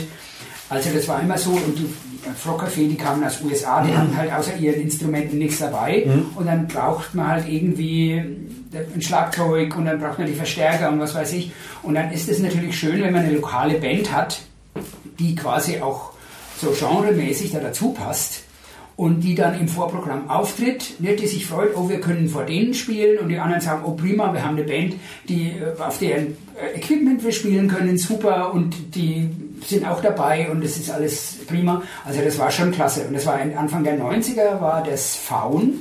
Mhm. Sagt ihr auch ja. noch was? Ja. Kann ich jetzt so ein legendärer Auftritt von ihnen im B-Hof, das muss auch irgendwie 95 oder 96 gewesen sein, mit einem japanischen Mädelstrio. Ars Nova hießen die. Äh, Keyboard, Schlagzeug und Bass. Die haben wir damals äh, im Siebold Museum untergebracht. Ja, gesagt, ja, japanische Künstler, da müsst ihr jetzt mal euch ein bisschen, ja, da hatten die irgendwie oben im, im obersten Stock, hatten die für japanische Gäste irgendwie so ein, dann haben wir die dort untergebracht. Und ähm, die waren irgendwie in Frankreich auf einem Festival und über irgendwelche Connections hieß es dann, ja, hm, die könnten auch noch in Würzburg spielen. Das haben die dann alles selber bezahlt und wir haben die dann am nächsten Tag nach Frankfurt zum Flughafen geflogen, dann sind die wieder zurückgeflogen nach Tokio. Und da war halt auch Faun dabei und hat quasi das Equipment gestellt und die haben sich halt tierisch gefreut, weißt du, dass da so ein paar nette Japanerinnen sind, ne, die mit ihnen dann auch noch zusammenspielen. Und also das ist schon schön, wenn man da so ein bisschen entlastet wird. Und es gibt auch, muss ich sagen, es gibt auch in der Würzburger Musikszene, also ich kenne ja mittlerweile, oder sagen wir mal von denen zumindest so von ja, 35 aufwärts, äh, kenne ich eigentlich sehr viele Würzburger Musiker und die wissen auch um meine Aktionen und es gibt von ihnen auch viele, die mich äh, nach, ja, je nachdem, ob, wie sie sich leisten können, unterstützen. Mhm. Also mit irgendwelchen Leihgaben. Über, ich habe mir zum Beispiel vom Johannes Keil von Perennial Quest, habe ich mir jetzt fürs Festival ein Piano ausgeliehen. Mhm. Ne? Und von dem Thomas Gavlas habe ich mir einen Bassverstärker ausgeliehen. Und dann hole ich mir mal da was. Und von dem, von dem Lutz Löser kriege ich mal irgendwie ein Beckenset. Und die wissen das schon alle, was ich mache. Aber die müssen halt auch meistens selber irgendwie spielen. Oder sie verdienen einfach selber nicht so viel, weißt du, um bei den Konzerten immer anwesend zu sein. Also es ist wirklich nicht leicht, ähm, äh, Unbeleckte dazu kriegen. Ne? Weil die Musiker sind natürlich am ehesten die, die können ja. das am ehesten nachvollziehen, äh, was da für, für, eine, für eine Leistung dahinter ist. Ne? Aber letztendlich muss da oder ja, oder ihr, machst du das eigentlich ganz allein oder ist das, hast du noch Ja, eigentlich, eigentlich mache schon ist das mehr oder weniger so eine One-Man-Show. Ja, okay. ja. Ich meine, ich habe dann schon vor Ort den einen oder anderen, ja. den ich mal, das ist ja wie eine große Familie, wenn man sagt, du hol mal schnell das oder mach mal schnell dieses oder kleb da mal schnell ein Plakat hin oder verteile da mal schnell ein paar Flyer oder so. Aber im Prinzip äh, mache ich es eigentlich selber. Weil letztendlich äh, musst du eigentlich die Musik äh, um die Veranstaltung die breite Masse bringen. Man, die, es werden sicher nie tausend Leute kommen, äh, aber man, die Generation wird halt einfach älter, die damit groß geworden sind. Genau, das ist es. Das ist, ist nämlich auch genau das Problem. Es war in den 90ern war es so, dass Würzburg eigentlich so mehr oder weniger die Hochburg war für solche Konzerte. Mhm. Also wenn irgendwie eine ausländische Band irgendwie, oh ja, wir spielen in Würzburg, weil in Würzburg auch der harte Kern war. Also da waren das so 50, 60 Leute sowas. Ne? Mittlerweile ist es so, dass der harte Kern eigentlich der ist, der von außen dazukommt. Also es gibt in Würzburg vielleicht noch 10 oder 15, weil natürlich, weil die anderen alle, die früher hier, das waren alles, war studentische Szene meistens, ne? die sind halt alle weg und die Studenten, die irgendwie nachgekommen sind, das AKW gibt es nicht mehr. Das AKW hatte sich ja vorher auch schon, ich bin ja damals äh, 96 schon wegen so einem Techno-Abend geschasst worden mit der Freakshow. Wie ja? gab es ein Techno-AKW? Weiß ich gar nicht. Ja, ja, ja. Okay. Und äh, insofern habe ich da halt auch keine, kein, keine, keine Szene, die, die, ich habe die Szene nicht halten können ja. oder nicht, nicht neu aufbauen. Weißt du, das Neue dazukommen immer wieder. Ne? Und zu den ganzen Einzelveranstaltungen, die ich da so mache, das ist mal hier und ist mal da und ist mal dort. Und ja, dann weiß keiner so recht. Und mittlerweile ist es so, dass es von vielen auch, die das dann lesen, äh, vielleicht als ein bisschen elitär äh, betrachtet wird und nicht cool genug, weil das sind so boring old farts hm, und die haben auch mit Jazz zu tun. Und, ja, aber das finde ich alles, muss sagen, echt ein Quatsch. Also irgendwie. Ja, ich meine, das, auch auf Prog Rock oder Art Rock oder alles, was dazugehört, es ist eine total breit gestreute Richtung. Ähm, ich hatte die Woche im Podcast mit Jörg Meister. Wenn du sagst, du magst Jazz, heißt es ja eigentlich nichts. Ähm, Free Jazz, Traditional, ja. sonst was. Da gibt es ja, ja, Spielarten ohne Ende. Ja. Und da genauso. Also man muss ja nur eigentlich Traum mal hinzugehen. Man, teilweise kriegen die Eintritte sind ja eher, eher äh, Eintrittspreise eher in Kategorie lächerlich. Also das kostet ja, also die kleinen Konzerte, wenn du im, im, immerhin irgendwie ein Konzert ja, machst, ja, ist ja, ja, ja klar.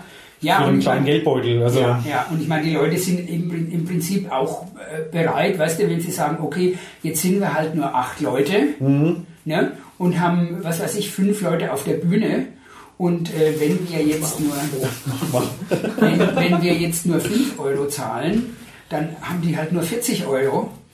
Und äh, wenn wir aber 10 Euro zahlen, dann haben wir 80. Also dann ist, zieht es schon, dann, sagen wir, dann zahlen wir halt die 10. Ja. Ich weiß nicht, wir haben im März so ein, ich so ein kleines Festival gemacht. Das war kalkuliert, also wir waren mit drei Bands und das war alles sehr günstig, weil die alle auf Tour waren auch und zwei französische, eine italienische und die waren die Franzosen nah an der Grenze, also war auch nicht zu teuer. Und es hat insgesamt, war immerhin dann halt auch insgesamt äh, 1000 Euro gekostet mit allem drum und mhm. dran. Also mit Bandunterbringung und, und Gagen und äh, Essen und was weiß ich. Ne?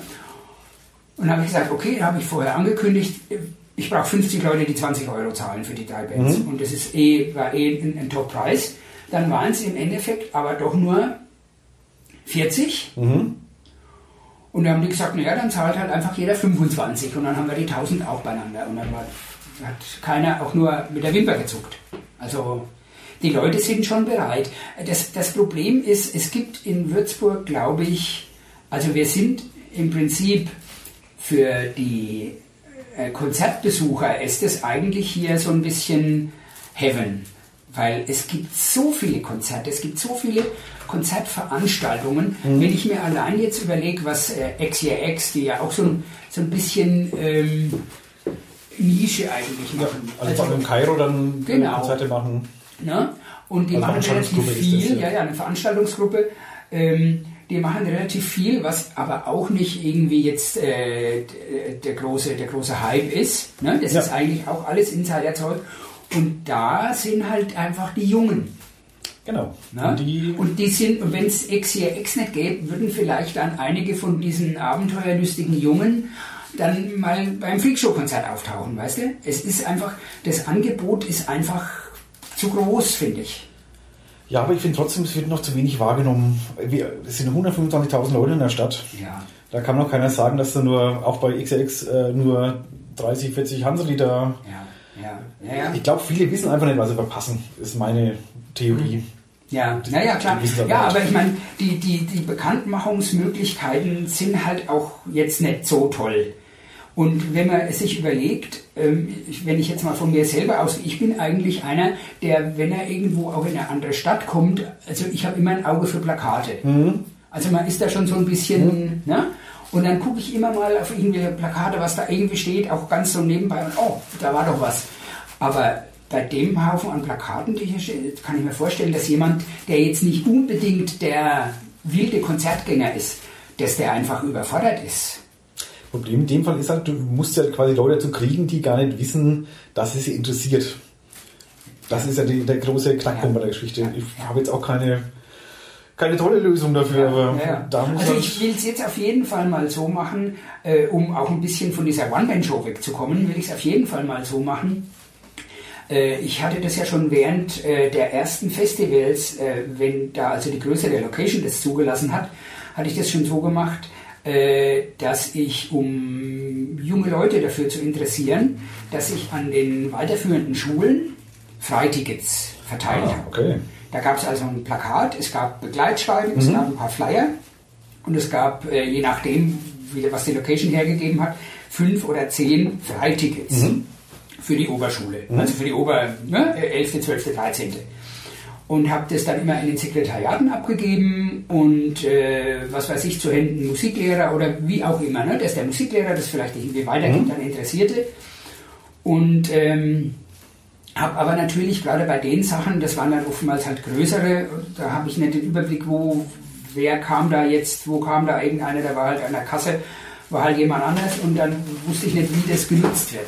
Aber ich will es jetzt so machen, dass ich äh, auch die, die Musiklehrer nochmal von den Gymnasien äh, anspreche und äh, dass die das weitergeben sollen, dass Interessierte jetzt nicht nur für das Festival, sondern dass einfach äh, welche, die an Live-Musik Interesse haben, die das irgendwie mal ein bisschen mitkriegen wollen, dass die sich melden können, um mir quasi zu helfen vor Ort oder, oder auch in der Vorbereitung mhm. und dafür halt quasi kostenlos an den Konzerten teilnehmen können.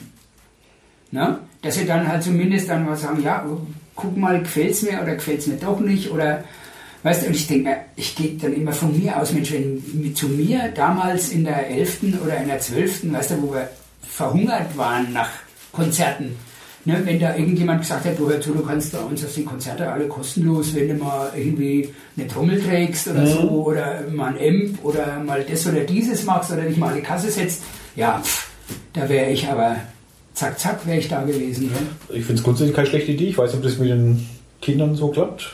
Alex, was sagt der Pädagoge dazu? Weiß ich nicht, wenn man da die Idee mit dem Musiklehrer finde ich eigentlich super.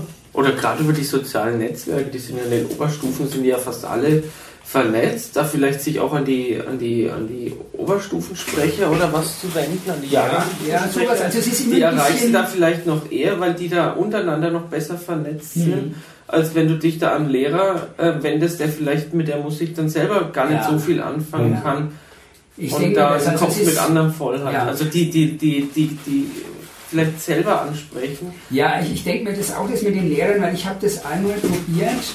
Äh, da habe ich für eine schwedische Band versucht, ähm, ein paar Bläser zu finden, also Trompete, Saxophon und Posaune, weil die irgendwie auf ihrer Scheibe irgendwie so einen langen Track, da hatten sie so Gäste eingeladen und dann wird dann über so ein, so ein heftiges Riff am Schluss, so ein langes Fade-out, so was weiß ich, acht oder neun Minuten, pusten die sich da die Lunge aus dem Leib. Also nicht irgendwie nach irgendwelchen äh, Notierungen, sondern so, wie es ihnen halt frei improvisiert, wo du halt auch nichts vorbereiten musst, sondern wo du einfach nur aufgehst, sagst, jawohl, jetzt und gib ihm.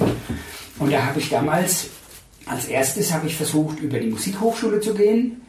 Äh, da bin ich äh, durchweg auf Unverständnis gestoßen. Also mir sind dann so verschiedene Adressen oder Telefonnummern genannt worden von irgendwelchen Leuten, die also studieren, aber schon relativ weit sind und die haben dann einfach gesagt, ja, nee, da habe ich einen Termin, ja, ich weiß nicht, da habe ich am nächsten Tag einen Termin und da kriege ich, und wie viel, was kriege ich denn? Und weißt du, weil die kriegen halt alle, auch die, die spielen beim ADAC-Ball und die spielen Ja. da und die spielen dort und da spielen sie ihre Jazz-Standards, alles schön easy und dann kriegen die einen Haufen Kohle dafür, im Verhältnis. Und ich habe gesagt, ja, ich weiß nicht, äh, ich weiß nicht, ob ich euch was zahlen kann.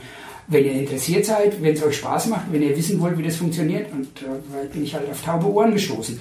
Und dann bin ich an die Schulen gegangen, weil ich mir gedacht habe, es gibt einige Gymnasien, die haben eigene äh, Big Bands. Ja, Ne? Weiß gar nicht, wie, wie heißt denn das da im, wär- Frauenland da drüben, was jetzt, wo jetzt das Mods dabei ist? Ach so, das ist das mit dem norwegischen komischen Namen. Ach so, ach, äh, Hammer, ha, ha, ha, Hammer. Ja, und wie, wie hieß das vorher? Wie hieß denn Das Schönwort, Genau, Schönworthaus. richtig, genau, das mit dieser großen Aula. Ne? Ja. Ja. Und da war ich da bei dem Musiklehrer und habe dem das dann auch und habe gesagt, ja, und wenn er da irgendwie das weitergeben könnte, habe ihm eine CD gebrannt und über die Band und was weiß ich und dass er das alles irgendwie weiß und pff, ja, no Feedback. Ne? Also es ist wirklich äh, auch so wie mit, wie mit diesen Booking-Sachen für die Bands, weil viele Bands fragen mich, ah, hast du nicht, wenn wir bei dir spielen, noch irgendwo in der Nähe noch irgendeinen Club? Sage ich, ja, da gibt es schon noch Clubs, aber wenn ich denen irgendwas schicke, kriege ich keine Antwort. Und ich kenne niemanden persönlich. Weißt du, da musste dann, das ist natürlich auch wieder verständlich, diese ganzen Läden, aber in Bamberg gibt es auch ein paar gute, die kriegen jeden Tag 100 Anfragen.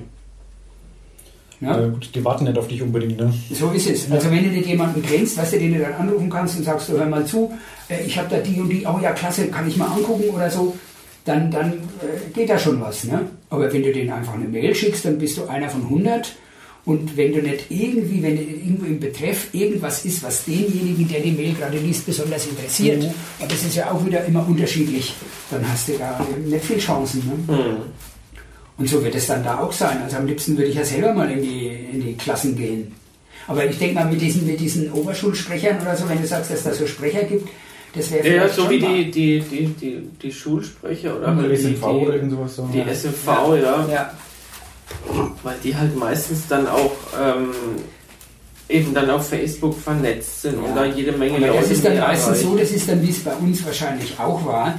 Die, die in der SMV sind, das sind die, die in der Schule schon immer so gut sind und die sind einfach nicht cool. Nee, Weißt du, das sind, dann die, das sind dann die, die so ein bisschen, die sich nachts gerne ein bisschen rumtreiben, da wo irgendwie schmutzige Musik gespielt wird, die haben dann, die sagen so, oh, jetzt kommt der wieder an und erzählt mir irgendwas. Weißt du, also die, die sich engagieren, Ja. will das jetzt, das ist ja nicht abwertend von mir Nee. gemeint, ne? aber das ist oft doch oftmals so, so wie mit, den, wie mit den Klassensprechern auch. Also das ist ganz selten, dass mal irgendeiner so von den Reisern den Klassensprecher macht und dann sagt, weil der hat meistens genug mit seinen schulischen Leistungen zu tun und mit den Mädels. Dann musst du in die Nachhilfeklassen gehen oder so oder irgendwas. Die nicht so drauf haben. Aber ich glaube, ich glaub, da, man kann auch Versuche starten natürlich an, Marketing und sonst wie. Ich habe im Kopf schon vielleicht so eine Freakshow-Jahreskarte irgendwie. Man zahlt 50 Euro und hat dann freien Eintritt zu allen kleinen Konzerten oder so. Ja, also ich meine. Oder irgendwas in der ja, Richtung. Also, ich, ich meine, es ist ja jetzt mittlerweile so, dass die, also die Bands, die bei uns eigentlich spielen, ähm, die haben nichts dagegen, wenn ihre Live-Aufnahmen mhm. irgendwie verwertet werden. Mhm. Weißt du, bei den Großen ist es ja irgendwie, oh, bloß nicht mitschneiden und er macht ein Bootleg und was weiß ich und dann verlieren wir Geld, weil der verkauft jetzt unsere Musik. Und das ist bei den Kleinen gar nicht, die sind, sind froh, wenn es vervielfältigt wird, egal ob mhm. das ähm, Audio ist oder Video. Und es ist so, dass wir also, ich habe da immer schon eigentlich mehr so aus Archivierungsgründen und als Erinnerungsstücke, habe ich eigentlich fast alle unsere Konzerte irgendwie entweder visuell oder, oder auch über Audio mitgeschnitten. Mhm. Das bedeutet, ähm, wir wollen jetzt also auch in die, in die Werbung für die, für die Galerie 03 wollen wir das dann auch so machen, dass es zum Beispiel heißt, wer dann in der Galerie 03, wer dann beitritt, äh, auch wenn der von irgendwo ist, also wir haben auch mittlerweile Mitglieder von was weiß ich wie weit, die ja praktisch die Konzerte, die sie mitbezahlen, die vor Ort gar nicht mitkriegen können. Ne? Und dann äh, sage ich, okay, dann wird es aber aufgezeichnet, wird mitgeschnitten und dann kriegt ihr das irgendwie am Ende des Jahres, kriegt ihr okay. quasi alles geschickt. Und dann könnt ihr euch das angucken und könnt euch das anhören. Und wenn euch das musikalisch gefällt, dann bin ich auch gerne äh, bereit ne, mit dieser Kommissionsgeschichte, weil die mhm. Bands lassen ja dann auch immer wieder was da. Die sagen, jetzt haben wir so und so viel verkauft, aber vielleicht kommen ja noch welche. Mhm. Dann nimm mal und wenn du die verkaufen kannst, und dann schickst du uns irgendwann das Geld. Ne? Und dann kann man auch äh, Zugriff auf die Tonträger, weil es ist ja auch oftmals so eine Sache, dass man, wenn man das nicht weiß, wo es das gibt, dann weil die haben ja auch keine, keine solchen Vertriebswege. Weißt ja. du, dass das jetzt alles bei Amazon oder sonst irgendwo und in den Läden schon physikalisch irgendwie gleich gar nicht. Ja? Und äh, dass man, dass man halt äh, darüber einfach geht. Aber um, um wirklich, aber das, das ist ja schon für die, die wissen, was es ist. Ne? Aber für die, die es eben noch gar nicht wissen. Ja, wir haben mal im, im, im Kaido uns noch nicht mal gesehen, haben, äh, ich habe die mal gesponnen, irgendwie so ein Mini-Podcastchen quasi zu machen in Würzburg dann. Also kurz vorstellen, jetzt nächste Woche oder über zwei Wochen spielt irgendwie die und die Band Wer ist es? Was machen die? Ja, ich denke mir mal schon. Ich denke mir schon, und jetzt ist es ist ja auch so, dass diese neuen Medien auch äh, halt äh, zulassen, dass man sich kundig macht. Ja. Ne? Also es ist ja auch so, dass ich, wenn ich über Facebook irgendwie ein Konzert ankündige, dann ist irgendwie der YouTube-Clip mit dabei, weißt du, damit man das gleich anklicken kann, dann kann man es hören, wie es gespielt ist, oder man kann auf die Website gehen und da gibt es auch irgendwas zum Anhören. Ne? Je kürzer dieser Weg natürlich ist, umso besser ist es. Also je weniger Klicks sie machen müssen, am besten ist es gleich, wenn sie die Mail aufmachen und gleich dröht. Ja. Kommt alles noch. Ja. Also ich, ja. ich, ich glaube, da geht schon noch irgendwas, hoffe ich also ich, Ja, also ich schnapp mir halt dann immer mal den einen oder anderen und sage, komm jetzt, geh mal mit, setz dich da mal hin und hör dir das jetzt mal an. Oder bei manchen sage ich auch, die kommen dann an und sagen, auch heute ist Konzert, sage ich, ja komm, geh mal rein, hörst dir an. Danach, wenn, am Schluss, wenn es wenn, wenn's, wenn's dir nicht gefällt, kannst du eh gleich wieder gehen. Und wenn du bleibst, dann kannst du am Schluss entscheiden, wie viel du bezahlen willst, was es dir wert war. Ja? Also merkt, ich bin auch wirklich neutral bei dem Podcast, mir liegt das Ganze schon, schon sehr am Herzen. Und jetzt damals schon das Herz gebrochen, wo ähm, in der Posthalle Panzerballett gespielt hat. Ja. Grandioses Konzert, wirklich ja. äh, Hut ab, hat wirklich Spaß gemacht auch, war sehr lustig.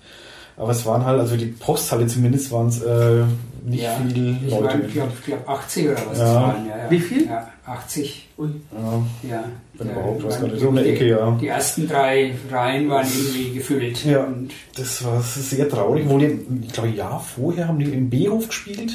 Sonntags, Matinee, auch noch Nachmittag und Sonntag, wo keine Sau ins Konzert geht. Und da kam Charlie mal in Verlegenheit, mal Stühle nachholen zu müssen, weil äh, mhm. die Hütte war voll. Ja viel ja. voller als gedacht. Ja. Und so Sachen, das tut man schon. Panzerwett, großartige Musiker, ja. einfach lustig, also ist auch witzig. Ja, ja, ja. Und jetzt ist es ja, das ist ja auch das Interessante, äh, so wie ich vorhin gesagt habe, in den 90ern war es so, dass so eine Musik eigentlich äh, hauptsächlich eine Band, die so eine Musik macht, eigentlich in Würzburg und sonst eigentlich nirgends mhm. spielen konnte. Und mittlerweile ist es so, dass zum Beispiel gerade auch Panzerballett, dadurch, dass die das geschafft haben, sich so vielen Leuten bekannt zu machen, weil sie eben über das Act-Label äh, beim, im Jazz auch äh, äh, tätig waren und dann auch in, in, in, Locations gespielt haben, wo also auch Jazz oder Jazz-Rock viel gespielt wird. ne? also in richtig angesagten Locations, die machen die voll, die machen diesen Laden voll. Und hier ist halt der harte Würzburger Kern und ein paar von außerhalb und das war's. Also es hat sich mittlerweile gedreht.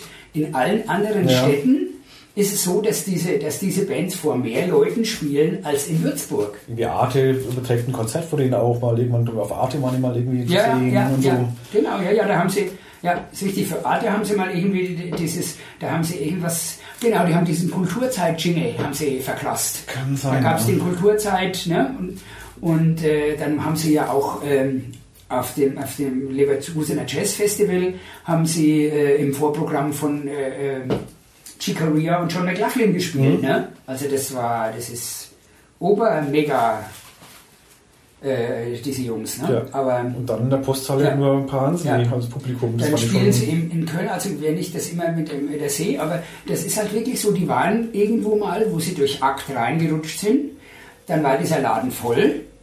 Und wenn jetzt der Jan Zerfeld, die haben ja auch kein, keine Agentur mehr, keine Booking-Agentur, Mhm. der Jan macht das ja alles selbst. Wenn der jetzt wieder anruft und sagt, hey, Panzerballett, wir sind wieder, ja, natürlich sofort, klack. Ja? Also, und das sind, das sind, wie gesagt, auch, äh, ja, also da, da, geht, da geht man halt jetzt einfach dann auch hin, ähm, weil es nicht so, das wird auch nicht, es läuft ja nicht unter Progressive Rock eigentlich, Nee, das- weißt du? Das Hat. Anleihen natürlich, ja, ja, aber klar. das das aber das ist Jazz also ich Metal. denke mir auch oft, dass diese, dass diese, dass diese Labelung, ähm, Ja, ich das- auch mehr schwer mit, ja. ja, dass, dass, dass das wirklich schwierig ist. Also eine Zeit lang hieß es ja, es gab ja zum Beispiel, ich weiß nicht, ob der Stephen Wilson ein Begriff ist. Der ist jetzt irgendwie ganz groß im Geschäft.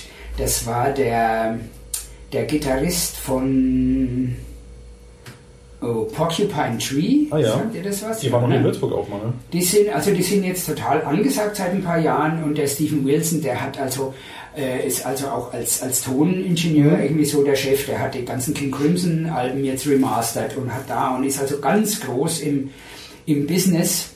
Und der hat vor Jahren schon gesagt, er spielt, möchte nicht mit dem Terminus Progressive Rock betitelt werden. Weil Sondern. das, das wäre uncool. Nee, nee, er hat keine Alternative. Eben, aber es genau. sollte, ja, ja. Es ist halt einfach uncool, aber- Das ist es, es ist einfach uncool. Ja. Warum? Das Ja. fragt mich nicht, ich weiß es nicht. Es, ist, es ist halt wirklich so, dass, ähm, dass diese Progressive Rock Schacht, also diese, diese Original Progressive Rock Ja. aus den 70ern, also diese erste Runde, die war ähm, irgendwann sehr, ja, also man sagt eigentlich Oberschülermusik dazu. Also das hat der, der, äh, der Dings zumindest gesagt, der Thomas Gottschalk, Oberschülermusik, weil das damals natürlich eigentlich äh, quasi so ein bisschen eine intellektuelle Herangehensweise erfordert. Ne? Wenn du also viele Taktwechsel hast und äh, was weiß ich, irgendwie völlig abgehobene Texte, dann musst du halt auch Englisch können und musst das und dies und jenes. Also nicht so diese ACDC Ruckzuck-Musik. Ne? Und dementsprechend musst du ein gewisses, ein gewisses intellektuelles Potenzial haben und dann bist du nah am Nerd.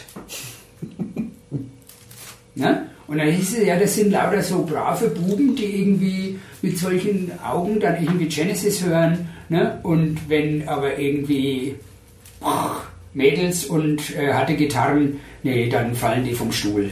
Die sind völlig uncool. Ja, dann wurde der Begriff uncool, ja. Ja. Jetzt ist er immer noch uncool, aber es gibt oft keinen besseren. Also es ja, kein Ersatz jetzt wirklich, ne? Nee, nee. Letztendlich ist es immer noch Progressive Rock. Ja, klar. Also man kann Und es wird immer- immer noch die- immer noch die Nerds. Ich meine, es probiert natürlich, es war ja auch eine Zeit lang so, es war ja auch der Versuch mit diesem, mit diesem Begriff Alternative Rock. Ja. Ich wollte es gerade sagen, Ja? ähm, NAMP ist ja auch nicht so weit weg hier. Ja. Die spielen Klar. ja, da steht dann immer ein Programmheft Ja. U&D oder wo, Alter, Alternative Ja. Rock. Und die haben ja auch so so viel- zusammen schon ein Konzert im B-Hof gespielt. Ja. Und die, die, ähm, die sind jetzt vom Stil her, also ich bin da absoluter Laie, aber für mich liegen die schon recht nah beis- beisammen. Ja. Also das ist schon, schon wirklich mit dem Alternative, da war damals, was weiß ich, von Rage Against the Machine Mhm. bis, bis äh, Faith No More und, und was weiß ich, alles, da konnte man alles mögliche und mit dem Begriff Post-Rock kannst du jetzt auch wieder, das ist wieder alles. schwer. Eben. Ja, das kann alles sein. Das kann von, ja. von Sigur Ross, also von nur ätherischen Klängen, bis zu irgendwelchen äh, Industrial Noise Geschichten, alles sein. Godspeed You Black Emperor und Ja, wie das genau. Zeugs alles heißt. Ne? Aber das hat alles irgendwie so einen coolen Touch. Also ich weiß, ich war vor ein paar Jahren, die Band gibt es jetzt nicht mehr, vor ein paar Jahren hatten die, glaube ich, nur zwei Gigs in Deutschland. Ich habe durch wirklich viel Glück und Zufall noch eine, ein Ticket gekriegt. In Frankfurt war ich bei The Mars Volta. Ah ja. Ne? Und das ist auch so, was ich war bei diesem Konzert. Ich hatte nie von der Band vorher was gehört. Ich habe gesagt, das musst du dir unbedingt mal anhören und so. Das ist, die haben so viel Anleihen aus den 70ern. Es war grandios. Und da war ein Haufen, da waren nur schwarz gekleidet, es war alles knackevoll. Draußen standen noch welche, die keine Tickets gekriegt haben. Es war knackevoll. Ich habe mir gedacht, wie kann das sein, dass die Band mit der Musik so viele Leute zieht? Da war es aber auch so, dass die, äh, die da waren, eigentlich eher äh, dieses Treffen äh, mit sich selbst gefeiert haben, als das, was da auf der Bühne los war.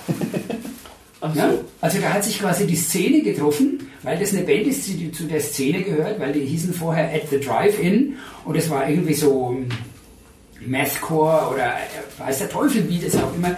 Ne? Und dann treffen die sich und dann machen die plötzlich andere Musik, aber es ist wurscht. Weil Hauptsache, das sind die, weil die haben Schlaghosen und Afro-Look und hohe Krägen und das ist gerade jetzt total, wir sind total schlank, es ist alles gehypt und, da sind wir, und dann ziehen wir unsere schwarze Kutte an und dann sind wir da dabei, weil da müssen wir dabei sein. Aha. So macht man das jetzt. Ja, also es ist, ja, es ist, also diese, diese Hype-Geschichte, diese Hype-Geschichte, das wäre schon irgendwie eine Möglichkeit. Bloß weiß ich nicht so recht, wie man das, wie man Progressive Rock hypen soll, wenn die Hälfte des Publikums Glatze und Bauch hat. Ja, das ist, wirkt halt wenig sexy für den, jeden, Ja. der zuerst mal da Es, dahin geht. genau, Ne? es ist einfach nicht sexy. Und wenn da noch dazu keine Mädels sind, weil das ist Eben. es ja auch immer so. Das stimmt. Ich habe äh, wenig. Sagen wir, es gibt ein paar, aber Ja, es ist eh die Ausnahme, ja. ja, ja.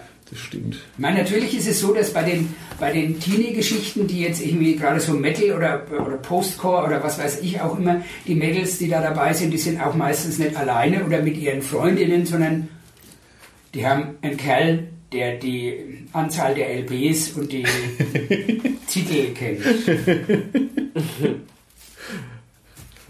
Wir müssen da irgendwie Frauen rekrutieren. Ja.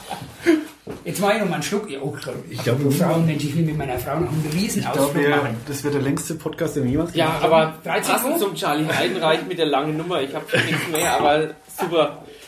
Ich würde sagen, wir kommen zum Ende mal langsam. Ich glaube, Ja, es ich meine, Das war der Long Track einfach. Schau, ich schaue, Die ich ist laufe leer. wirklich ohne Scheiß über zwei Stunden. Zwei Stunden Scheiße, wir gleich, ja. Scheiße, oh, Scheiße. Aber Charlie, man, wir haben lange gewartet auf dich, darfst auch mal lange reden wenigstens. Ja. Das ist, das ist nett. Ich meine, ihr könnt ja auch mal das eine oder andere rausschneiden. Nichts geschnitten wieder, wird das wird nicht geschnitten. Nee. Ehrlich nicht? Ehrlich Weil ich hatte eigentlich schon gedacht, ja, guck, ich hole jetzt mal ein bisschen weiter aus nee. und dann das war, mal irgendwie eins so. nach dem anderen war interessant. Also, Progressive nichts Podcast machen wir. Genau. Jetzt drehen wir die Scheibe um erstmal, genau. Oh, ja, das ist, ah, ja, ja. So, das war der, die erste Hälfte. Wir machen kurz Pause, dann kommt das. Ja. Das war übrigens, um da nochmal ganz kurz den Abschluss zu finden, weil ich hatte sowas ähnliches, deshalb habe ich vorhin gesagt, ich weiß, wie das aussieht und ich weiß auch, wie es funktioniert und das ist eigentlich ganz gut Das. Aufnahmegerät, meint er? Genau. Ähm, Dennis Schütze, ja. da hat es ja auch ewig gedauert, bis er mich kontaktiert hat. Da gab es ja auch schon böse Zungen, böse Zungen, die gesagt haben, irgendwie muss da was sein zwischen den beiden. Also der Dennis kann den Charlie nicht leiden oder der Charlie kann den Dennis nicht leiden oder sonst irgendwie was, weil das gibt's doch gar nicht. Weil da wäre doch so viel Fleisch, da kann er doch so viel fragen und es ist doch so interessant, aber er nimmt ihn einfach nicht. Er lädt Grund. ihn einfach nicht ein. Ich ahne den Grund. Genau, und dann gibt es auch andere, die haben gesagt, ich weiß, warum der Dennis den Charlie nicht einlädt. Die einen haben gesagt, das ist, weil der zu viel redet. Ne? Dann wird es zu lang. Und die anderen haben gesagt, die Lieder, die der aussucht, wenn der zehn Lieder aussuchen darf. ja? Und es ist jedes 20 Minuten lang, da ist noch kein Wort geredet und es sind schon 200 Minuten vorbei. Wir haben noch einen Dennis vorgemacht, wie das geht mit 24 Stunden. Eben, man muss ja die Zeit nehmen für die Ja, Leute. ja. Das geht schon. Ja. Und dann war es im Endeffekt, und nachdem es dann endlich soweit war, dann habe ich ihm natürlich auch, hat er gesagt, ja, schreib mir doch mal im Vorhinein um die Songs. Und dann habe ich halt eben die Songs aufgeschrieben und gesagt, ja, ich habe schon mal die kürzeren genommen. Und dann hat er gesagt, ist doch noch ein bisschen zu lang. Ich musste halt dann das eine oder andere abwürgen und äh, habe auf einige Zeit ganz verzichtet, habe dann nur von dem Song erzählt. Und äh, da war es aber im Endeffekt dann auch so, dass es auch relativ lang, es war immerhin Ja. relativ lang gedauert und der Dennis Kommt hat dann schon. Angst gehabt, dass der eine oder andere Schlafen vom Stuhl. Obwohl wir riesen Gaudi hatten. Ne? Ja. Aber äh, es ist natürlich sowas, ähm, äh, ich meine, es gibt dann Leute, die sagen, ah, da gehe ich jetzt mal hin, das habe ich schon mal irgendwo gesehen und das ist doch bestimmt ganz nett. Und dann geht man da hin, hat aber einen Arbeitstag hinter sich und wenn man jetzt, und wenn es dann vor allen Dingen, wenn es dann so ins Detail geht, dann ist das eigentlich so, ja. Ja, bei dem Podcast auch schön, kannst du unterbrechen, dann nächsten Tag Ja. weiterhören. Beim Dennis Ja, ist es dann ja. schwieriger, ja. ja, war jedenfalls, war jedenfalls schon, war in Ordnung gewesen, und das mit euch war ja eh. Danke, danke, danke. Das mit dir auch. Wäre echt super, dass es endlich geklappt hat. Genau. Da würde ich sagen, beenden wir das. Die Freakshow-Webseite wird verlinkt und Facebook und alles. Ja. Die Links setze ich auf die Seite drauf. Könnt ihr alle dann nachgucken und nachlesen, Nur nachhören. meine, meine, meine Jacke, weil jetzt muss ich mal mein Mail anrufen. Ja, ruf mal eine Mail an. dass Oder, die kommt und mich abholt. ähm, und wir. Müssen noch ein Foto machen, das darf man nicht schon wieder vergessen. Verdammt, stimmt. Foto. Fast. Also Mail anrufen und dann machen wir noch ein Foto, Ich Okay. hab's auch schon wieder fast vergessen. weil der Anton Saarländer hat uns dann das letzte Mal noch von privat von sich eins von daheim geschickt. Ich mach sicherheitshalber und Charlie Schwein. Na, das kriegt man so an noch hin. Oh, da war schon mal ein Anruf. Also gut. Komm ja.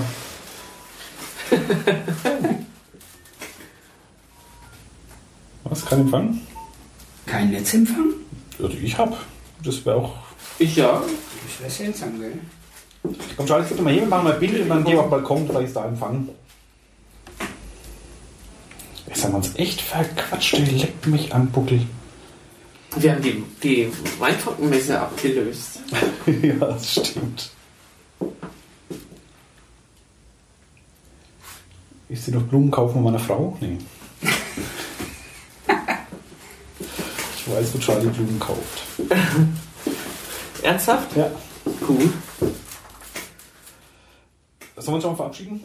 Das machen wir. Stimmt, Ja. jetzt sind ja noch hier. Dann müssen wir, genau. Wir, wir verabschieden uns noch bis zur Nummer 92. Genau, das war die 91. Und, ähm, richtig. Ähm, fließender Übergang gibt es diesmal nicht, auch wenn es lang dauert. Ähm, aber wir kommen bald wieder. Genau. Ade. Ansonsten bis dann, macht's gut. Ciao, Charlie. Tschüss, Charlie. Tschüss miteinander. Ciao.